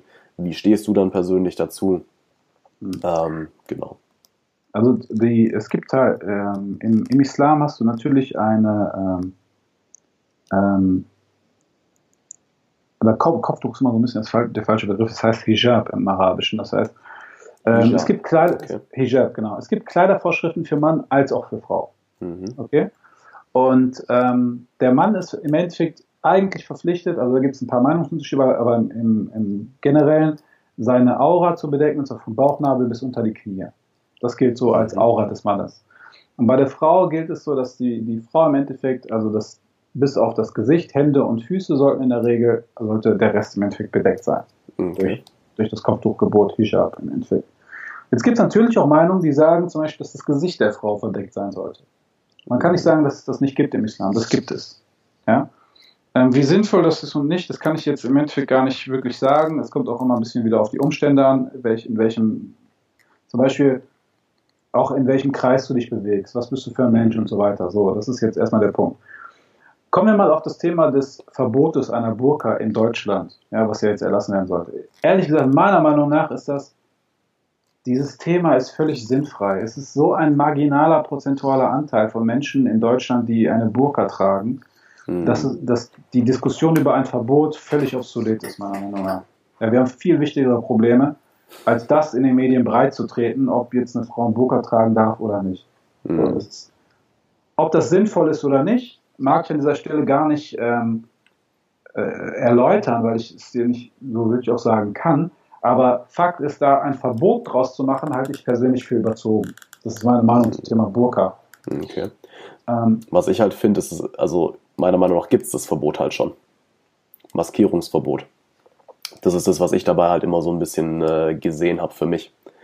Ich meine, klar, gibt es wesentlich äh, größere Probleme, über die wir uns Gedanken machen sollten. Mhm. Ähm, aber das ist halt eben so ein Punkt, wo sich dann quasi Religionsfreiheit und äh, schon bestehende Gesetze halt beißen. Mhm. Das, wie gesagt, das ist halt so jetzt die, die Sache der, der Politiker, das auszudiskutieren, mhm. ob wir jetzt halt uns im Bereich der Maskierung oder Religionsausübung befinden. Mhm. Ähm, darum, wie gesagt, also darum kann ich dir sagen, also ich, Maskierungsverbot so in dieser Form, weiß ich nicht. Wie ist das denn zum Beispiel mit jemandem, der Angst vor Viren hat und dann so eine Maske trägt. Zum Beispiel, das ist ja häufig bei Asiaten. Gilt das schon als Maskierung? Kann ich das nicht so, sagen. Weiß ich nicht. Also ich, weiß ich auch nicht, um ehrlich zu sein. Darum, ähm, darum, also das ist natürlich, meine Meinung ist wieder halt, ich kenne dieses Maskierungsverbot nicht, muss ich mhm. ehrlich sagen. Und das, was ich halt durch die Medien mitkriege, gerade auch im Zuge von einigen Rechtspopulisten, die im Moment auftreten. Das ist völlig übertrieben glaube ich, ist es so ein bisschen ähm, Politikmache an der Stelle. Ja, ja, absolut. Das, das Thema Kopftuchverbot an Schulen zum Beispiel ähm, finde ich persönlich auch überhaupt nicht gut. Denn ähm, es wird halt immer so dargelegt, als ob das Kopftuch ein religiöses, äh, ein politisches Symbol ist. Mhm. Was es ja de facto nicht ist, ist eine Religionsausübung. Das heißt, ich nehme kein politisches Statement ein in irgendeiner Form, sondern ich übe meine Religion aus. Und ähm, ein Staat ist ja immer ein Stück weit dazu verpflichtet, entweder religions, äh, ja, wenn er, wenn er sagt, ich will religionsneutral sein, dann bedeutet das, dass er keinerlei religiöse Symbolik in irgendeiner Form zulässt. Mhm. Religiöse oder politische Symbolik. Das heißt auch Fahnen und Flaggen und egal was, muss alles komplett entfernt werden. Mhm. Oder halt alles erlaubt. Ne? Und, ähm, aber dennoch glaube ich halt, bin ich halt der Meinung, dass die Religions- bzw. das Kopftuch halt keine politische Ausübung ist, sondern tatsächlich einfach eine Religionsausübung. Mhm. Und ich glaube, das zu verbieten, ähm, ist genauso ein Zwang wie jemanden aufzuerlegen, dass er ein Kopftuch tragen muss. Mhm. Beides halte ich für falsch. Das Aufzwingen eines Kopftuchs als auch der Zwang, es abzunehmen, ist meiner Meinung nach einfach nicht richtig mhm. und trägt auch zu einer ähm, zu einem Austausch innerhalb einer multikulturellen Bevölkerung einfach nicht bei. Mhm. Und man muss sich einfach so der Tat, man muss der Tatsache ins Auge sehen, dass wir ein multikulturelles Volk sind in Deutschland. Und mhm. da sollten wir uns halt auch. Denn ganz ehrlich, wenn ich so, meine Frau trägt selber ein Kopftuch und war in der Schule und wenn die Kids zu ihr kommen und sagen, hey, was machen Sie denn da? Warum tragen Sie das? Ich glaube, sie sagte mir sogar, das fragt sogar fast nie ein Kind. Aber wenn, dann kannst du es erklären, das Kind hat schon mal Ängste abgebaut. Es, mhm. es werden einfach keine Vorurteile geschürft. Und ähm, da finde ich das persönlich schade, wobei es, das Kopftuchverbot ist ja gekippt worden vor nicht allzu langer Zeit an Schulen, wobei das jetzt mal wieder so ein bisschen aufwacht, soll man es haben, soll man es nicht haben. Aber ich finde, es trägt einfach nicht das. War, war ja für Lehrer verboten, oder? Für Schüler nicht. Oder? Nee, für Lehrer, für Lehrer. Ja. Wobei einige wollen es natürlich auch für Schüler verbieten. Aber es war für Lehrer verboten, ähm, wurde dann halt wieder aufgehoben. Mhm. Wobei auch, diese Aufhebung, es war immer Schulsache. Also es ging, es hieß immer so, ob der Schulfrieden gewahrt ist oder nicht und dementsprechend soll entschieden werden, ja oder nein. Mhm, okay. So, also das, das, ich weiß nicht. Wie gesagt, wenn ich jetzt andere Länder sehe, ne, nehmen wir mal England, ja, da siehst du Polizistinnen im Kopftuch rumlaufen. Und alles ist cool. Okay, krass. Lehrerin, Polizistin, Apothekerin. Ähm, und, und genauso siehst du einen, zum Beispiel mit einem Turban, so ein Sikh, der ein mhm. Sikh-Anhänger, der, religiös, der der Religion der Sikh angehört, mit einem Turban als Polizisten oder als im öffentlichen Dienst. Und alles ist doch cool. Mhm. und so, das wünsche ich mir halt persönlich. Wie gesagt, ich war mal in Singapur beten bin dann aus der Moschee raus, hatte so meine Tracht an, so, so, so, so ein Djellaba, bin auf der Straße spazieren gegangen und neben mir war ein Mönch mit seiner Mönchkutte, mit seinem Shaolin, äh, wie man das so aus Shaolin-Filmen mhm. sieht, trägt halt seine, seine Tracht und alles war cool. Wir sind nebeneinander mhm. hergegangen, haben uns äh, angelacht und haben uns super verstanden. Mhm. Und ähm, man lernt sich einfach näher kennen. Und das ja, ist das Coole. Und ich glaube, wenn da ein, ein Staat einfach so eingreift, dann verhindert er so diesen multikulturellen Austausch und Dialog. Glaubst du, es wäre eine bessere Möglichkeit, anstatt sich überhaupt Gedanken zu machen, so Kopftuch verbieten oder nicht, die ganzen Ressourcen? Ja gut, klar. Es wäre doch sinnvoller, die ganzen Ressourcen einfach darauf zu verwenden, zum Beispiel nochmal ein extra Schulfach, interkultureller Austausch oder irgendwie sowas ähm, auch zu machen, cool. wo, wo man halt über andere, also andere, wo man über alle Religionen so ein bisschen aufklärt, ähm, wo man über andere Kulturen und so aufklärt, um da einfach ja, weil wo wäre dann noch das Problem, wenn jetzt eine Lehrerin ein Kopftuch trägt? Ja. Das ist ja auch nur, weil irgendwelche äh, Leute halt Angst haben, dass die dann anfängt, ihre Kinder zu missionieren. Ja, was ja völliger das, also Schwachsinn ist. Also ja, eine Sekunde. Mhm. Ähm, Selda, kannst du alleine dahin? Zur, zur Ärztin? Ja, komme ich mit, aber musst du sowieso nochmal zurück. Okay. Fragst du nach den Dings? Okay. So, ich will sagen. Ähm, ja, also so ein Fach wäre natürlich cool. Ne? Also, ähm, aber ganz ehrlich, ich glaube, ich glaube, es ist, wenn man, wenn man den Dingen auch ein Stück weit den freien Lauf lässt, mhm. dann ist es einfach noch cooler. Dann lebst du das halt einfach. Das ist dann was anderes als so ein vielleicht ein langweiliges Fach, auf die das, was die Schüler vielleicht sowieso gar keinen Bock haben. Mhm. Du, warum, warum lässt man das denn nicht einfach im, im realen Leben passieren? Als das nochmal quasi so top-down zu. Ja, ich, also ich weiß nicht, jetzt überleg mal, Muslime sind ja hier in Deutschland doch noch, ähm, also vor ja. allem praktizierende Muslime sind ja hier sehr in der Unterzahl. Also ich sehe hier nicht oft Frauen mit Kopftuch rumlaufen. Ja. Ähm, und dann hast du natürlich einfach gerade Kinder sind sehr, sehr gemein, was Leute angeht, die irgendwie nicht in ihr Rahmenbild reinpassen. Mhm. Und im Moment sind wir, sind wir nicht an dem Punkt, dass die deutschen Eltern da irgendwie entsprechend bilden würden. Und von dem her finde ich es schon wichtig, eine gewisse Top-Down, also so wie auch Institutionen, Schule, Bildung, einfach, ähm, dass da gewisse Dinge gelehrt werden, wo man wo, wo halt sagt, okay, das ist einfach wichtig, dass das einem Kind mitgegeben wird fürs Leben, unabhängig davon, ob es die Eltern hinkriegen oder nicht. Ja, bin ich ja bei dir, bin ich weit. Aber dann darf es halt, dann dürfen halt andere Sachen meiner Meinung nach nicht durch staatliche Institutionen wiederum verboten werden. Ja, yeah, ganz klar. Also ich kann nicht, ich kann nicht, äh, wie sagt man, Wasser predigen und Wein trinken. Nee, eben, für, für mich wäre das dann okay, anstatt sich über den ganzen Scheiß Gedanken zu machen, Kopftuch oder nicht, klär doch die ja. Leute auf, was ist ein Kopftuch? Warum, warum genau. trägt die jetzt das Kopftuch und das ist völlig okay, dass die das macht. Ja, es gibt natürlich ähm, gerade von aus, aus islamischen Kreisen auch viele Bewegungen, das zu machen. Stichwort islamisch unter, Islamunterricht in Schulen und so weiter. Mhm. Das muss dann natürlich aber auch von den Betroffenen selber auch ein Stück weit gestaltet werden dürfen. Ne? Das, äh, aber gut, das sind natürlich alles sehr politische Themen. Mhm. ja, das denke ich mal auch. So Islamunterricht wirklich umzusetzen dürfte halt schwierig sein, dadurch, dass es halt einfach noch die Minderheit ist. Und ja, so, so eine Minderheit ist es ja gar nicht mehr. Ne? Nicht mehr? Also, nee, also du hast ja schon. Ja, gut, klar, also wenn du, jetzt, wenn du jetzt in Städten bist und so, okay, aber ich hatte, also ich komme vom Dorf, äh, keine Chance da irgendwie einen, also vielleicht noch einen Lehrer für Islam zu finden, aber dann unterrichtet der halt fünf Schüler.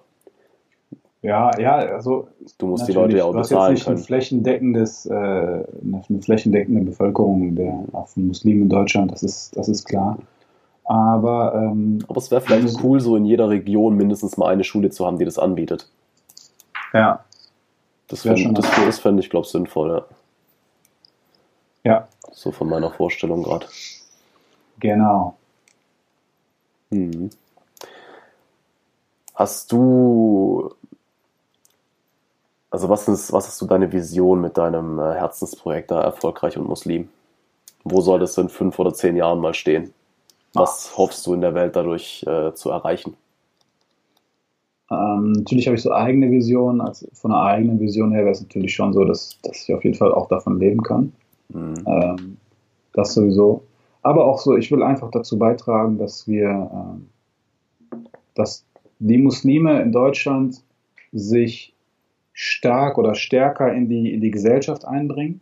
Mhm. Ähm, auch einfach dazu beitragen, dass man als persönlich viel erfolgreicher wird, aber dann dementsprechend auch eine Gesellschaft nach vorne bringt, mhm. ja, indem man ähm, einfach Gutes zurückgibt, zur mhm. Völkerverständigung beiträgt. Ähm, sich selber auch positioniert, ähm, dass wir einfach so ein Stück weit vielleicht in einem, ja, auch, auch viel mehr den Frieden fördern, als Vorbild gelten und diesen interkulturellen Austausch und interreligiösen Austausch mehr zu fördern. Mhm. Das wäre schon sehr, sehr cool. Also ähm, ich habe das jetzt nicht an irgendwelchen KPIs festgemacht oder so, mhm. aber ähm, wenn man, wenn man dann, oder ich gebe dir ein Beispiel, der, zum Beispiel der Islam hat sich in Asien vor mehreren hundert Jahren stark oder hat sich in Asien sehr stark verbreitet und einer der Hauptgründe war, weil äh, warum die Menschen in Asien den Islam angenommen haben, war das Verhalten der Muslime vor Ort. Man hat halt gesehen, dass die Muslime sehr ehrlich waren im Handel. Sie haben halt mhm. sehr gute Produkte gehabt und sie waren immer sehr ehrlich in, in Preisen und. Generell waren sie sehr ehrlich. Und die Muslime haben einen, einfach einen Ruf genossen, der sehr positiv war. Also so ehrliche Menschen, aufrichtige Menschen, gottesfürchtige mhm. Menschen und super Geschäftsleute. Ja. Und dementsprechend hat sich, haben die Leute gesagt, ey, wenn das der Grund ist, wenn die Religion der Grund ist, warum du so ein guter Mensch bist, dann will ich diese Religion auch annehmen. Das war einer der Gründe, warum sich der Islam in Asien so stark verbreitet hat. Das nenne ich mal die richtige Art der Missionierung. Ja, also durch einfach durch deine Taten. Ne? Durch, ja. nicht, nicht durch Worte unbedingt, aber durch Taten. Und mhm. ähm, zum anderen, was viele Menschen nicht wissen, Andalusien, also der südliche Teil Spaniens, war 800 Jahre lang unter, äh, muslimisch. Mhm. Und ähm, das war einfach, das, das war die, die das war das goldene Zeitalter der Muslime, weil Juden, Christen und Muslime gemeinsam geforscht haben und unglaublich, unglaubliche Errungenschaften für die Welt dort ähm, zustande gekommen sind, in der Physik, in der Mathematik, die Erfindung des Tresors und so weiter und so fort. Weil man einfach Hand in Hand geforscht hat und gearbeitet hat. Mhm. Und für mich wäre es natürlich ein Traum, wenn ich ein Stück weit dazu beitragen könnte, dass wir uns vielleicht wieder ein bisschen in diese Richtung bewegen, dass die Muslime hier einfach als gutes Beispiel gelten, einfach ambitioniert sind, ehrlich sind, äh, unglaublich clever, smart, in der Persönlichkeitsentwicklung sind, dass die Leute sie halt sehen und sagen, ey cool, wenn du, wenn das der Islam ist, so dann habe ich Bock auf dich. Dann will ich vielleicht auch Muslim werden oder ich will wenigstens das mit dir zu tun haben oder ich nehme dich in Schutz oder, oder lass uns zusammenarbeiten, wie auch immer. Und da will ich halt ein Stück weit dazu beitragen. Und okay, das cool. jenseitige Ziel, das ist natürlich, im Islam sagt man, der Mensch wird mit dem Tod von all seinen Taten getrennt, außer in drei Fällen. Ähm, eine, äh, wenn der, ein, ein ein rechtschaffener Nachkomme, der für dich Bittgebete macht. Mhm. Ähm, Wissen, also wertvolles Wissen, was du hinterlassen hast. Oder eine, eine Sadaka, also eine, so eine Art Spende, die fortlaufend ist. Zum Beispiel ein Brunnen, den du gebaut hast, von dem Menschen quasi nach deinem Tod leben können. Oder eine Moschee, okay. in der Menschen beten können. Aber wenn ich Wissen hinterlasse oder eine Sadaka Jaria in dem Fall, die auch nach meinem Tod Fürsprache für mich einlegt, dann wäre das natürlich ein mhm. Jackpot. Das ist quasi passives Einkommen fürs Jenseits. Geil. Okay. Ja. Ähm, jetzt konkret weltlich, soll es eine Online-Community bleiben? Willst du vielleicht irgendwann auch mal eine Schule, ein Institut oder einfach online und Veranstaltungen? Hast du da konkrete Vorstellungen? Also im Moment mache ich ja ähm, viel Offline-Veranstaltungen, Workshops, mhm. Seminare, Vorträge und so weiter. Ähm, und, online, und online mache ich halt viel über Broadcast und äh, die sozialen Medien und plane jetzt in 2018 einen Member-Bereich zu machen, also quasi, wo mhm. sich Leute eintragen können und dann halt quasi äh, Unterrichte bekommen, mhm. ähm, sich, sich Videos angucken können, Videomaterial und so weiter. Das ist so, das ist so das Ziel. Also es ist als Online, Online-Plattform konzipiert mhm. ähm, und soll 2018 endlich auch wirklich als solches tatsächlich umgesetzt werden. Mhm. Aber im Moment ähm, ist so dieses Ding der, der Offline-Veranstaltung natürlich schon Fokus. Hm, okay. Cool. Ja. Ähm, Gibt es noch was, was du loswerden möchtest? Ähm, ich fand es auf jeden Fall cool. Hm, Hat Spaß gemacht. Ich auch. Wir haben echt sehr lange gequatscht. Ja, viele interessante Infos. Danke dir auch dafür. Definitiv. Also ähm, ich fand das echt, ich fand es auch cool, wie offen du mit den ganzen Themen umgehst. Mhm. Und ähm, auch, du hast mir zumindest sehr interessiert geschienen. Ich denke, ich gehe davon aus, dass du auch interessiert warst. Ähm, fand ich halt sehr cool, auch den Austausch. Und bin dir auf jeden Fall dankbar. Ja, an der du, Stelle ich mein, ja, ich bin zwar in einer christlichen Gemeinde ein Stück weit aufgewachsen, bin aber auch entschieden selbst reingegangen. Also von meinem mhm. Elternhaus wurde mir da nichts mitgegeben. Cool. Ich war einfach schon von klein auf sehr in, oder zu wenig interessiert in Fußball und Saufen, um zu viel Zeit mit solchen Leuten zu verbringen und habe dann dort halt Leute gefunden. Da konnte ich dann plötzlich über Weltfrieden reden, über was ist Liebe und solche Faxen. Ähm, Von dem her, ja, mich interessieren eigentlich generell Religion, religiöse Strömungen, alles, was irgendwie mit Spiritualität, mit Jenseits, mit wie funktioniert diese Welt tatsächlich, was ist denn die Ordnung, der wir alle unterliegen. Also, ja, und je mehr ich da irgendwie von anderen Seiten natürlich auch an Input kriege, ähm, mhm. Voll geil. Hammer. Finde ich sehr cool. Ähm, müsste es mehr solche Menschen geben und danke auf jeden Fall dafür. Ja, ja gerne, viel Erfolg auf jeden Fall auch. Ja, danke schön. Dann äh, verrat doch nochmal ganz kurz unseren Zuschauern, wo sie dich finden können, ja, falls klar. wir jetzt hier einen interessierten Muslim am Start haben. Also ähm, es gibt halt die Internetseite www.erfolgreichundmuslim.com, alles in einem Wort geschrieben. Da kann man dann halt äh, generell sehen, worum es geht und auch Blogartikel lesen und so weiter. Ähm, ansonsten natürlich bei Facebook Erfolgreich und Muslim oder Instagram Erfolgsmuslim ist da das, das, das Keyword. Und ähm, es gibt noch eine, vielleicht für den einen oder anderen interessant, wir haben eine WhatsApp-Broadcast-Liste, wo man sich eintragen kann, ähm, www.erfolgreichundmuslim.com slash broadcast. Und dann bekommst du von mir ein bis zweimal die Woche motivierende Voicemails zugesendet zu alltäglichen Themen ähm, in Bezug auf Religion und Alltag, aber auch mal ganz normale Gedanken, die mich so ein bisschen leiten im Leben. Hm, alles klar, cool. Werde ich die ganzen Sachen auf jeden Fall in die Show Notes packen. sehr cool. Und ja, vielen Dank dir auch für deine Zeit. Hat mir auch sehr, sehr viel Spaß gemacht. Ähm. Ja. Vielleicht wiederholen wir uns ja irgendwann mal. Ich hoffe. Würde mich auf jeden ich Fall hoffe. freuen. mein Podcast soll nächstes, nächstes Jahr hoffentlich endlich mal starten. Vielleicht bist du dann in der Show. Ja, sehr gerne. Würde mich auf jeden ja, Fall freuen. Cool. cool. Alles klar, gut. Dann beenden wir mal die Aufnahme. So, und damit bist du jetzt wieder am Ende dieser Folge angelangt. Ich hoffe sehr, es hat dir gefallen. Wenn ja, würde ich mich mega freuen, wenn du mir einfach eine Bewertung da lässt oder vielleicht sogar dir die Zeit nimmst, die Rezension zu schreiben. Ähm, je mehr ich das mache, umso mehr merke ich, dass es mir einfach mega Spaß macht, mich mit so Leuten zu unterhalten.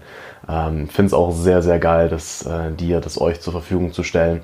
Und du hilfst mir einfach mega, wenn du dir die paar Sekunden für den Klick oder vielleicht sogar die ein, zwei Minuten nimmst, etwas zu schreiben. Sofern du auf äh, Anchor zuhörst, dann schick mir auch gerne eine Sprachnachricht. Ähm, das Schöne ist ja, dass ich diese Sachen im Zweifelsfall, wenn es was Gutes ist und wenn sich daraus vielleicht sogar eine Konversation entwickelt, auch an die Folge anhängen kann oder in eine nächste Folge einbauen oder sowas.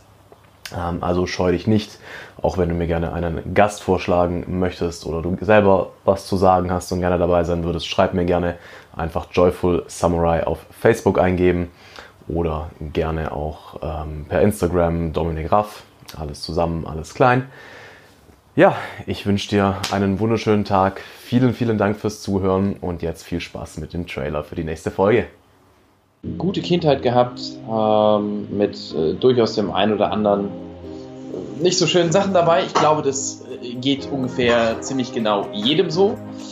Ganz einfach, weil ich glaube, dass ähm, damit, dass ich sage, dass ich Legasthenie habe, ich mir selber jedes Mal, mit jedem Mal, wo ich das so ausspreche, eine Entschuldigung ausstelle. Eine Entschuldigung für etwas, ähm, was ich vielleicht nicht kann und in der Regel meistens sogar noch mehr als eine Entschuldigung, nämlich eine Begründung, warum es auch so bleiben muss. Oh, jetzt machen wir natürlich politisch gesehen ein ganz heißes Thema auf. Ich habe in der Schule immer in den Fächern Spaß gehabt, wo es gut vorgetragen war, wo ich die Materie verstanden hatte und Bock drauf hatte. Warm duschen, beziehungsweise eben nicht warm duschen. Versuche oder versucht habe, mich auf ein bis zweimal Fleisch die Woche runter zu reduzieren. Was ich glaube, ich glaube, ähm, Gedankenform Materie. Immer wieder erleben wir Phänomene, die wir nicht erklären können. Dieser Persönlichkeitsentwicklung noch schneller, noch höher, noch besser.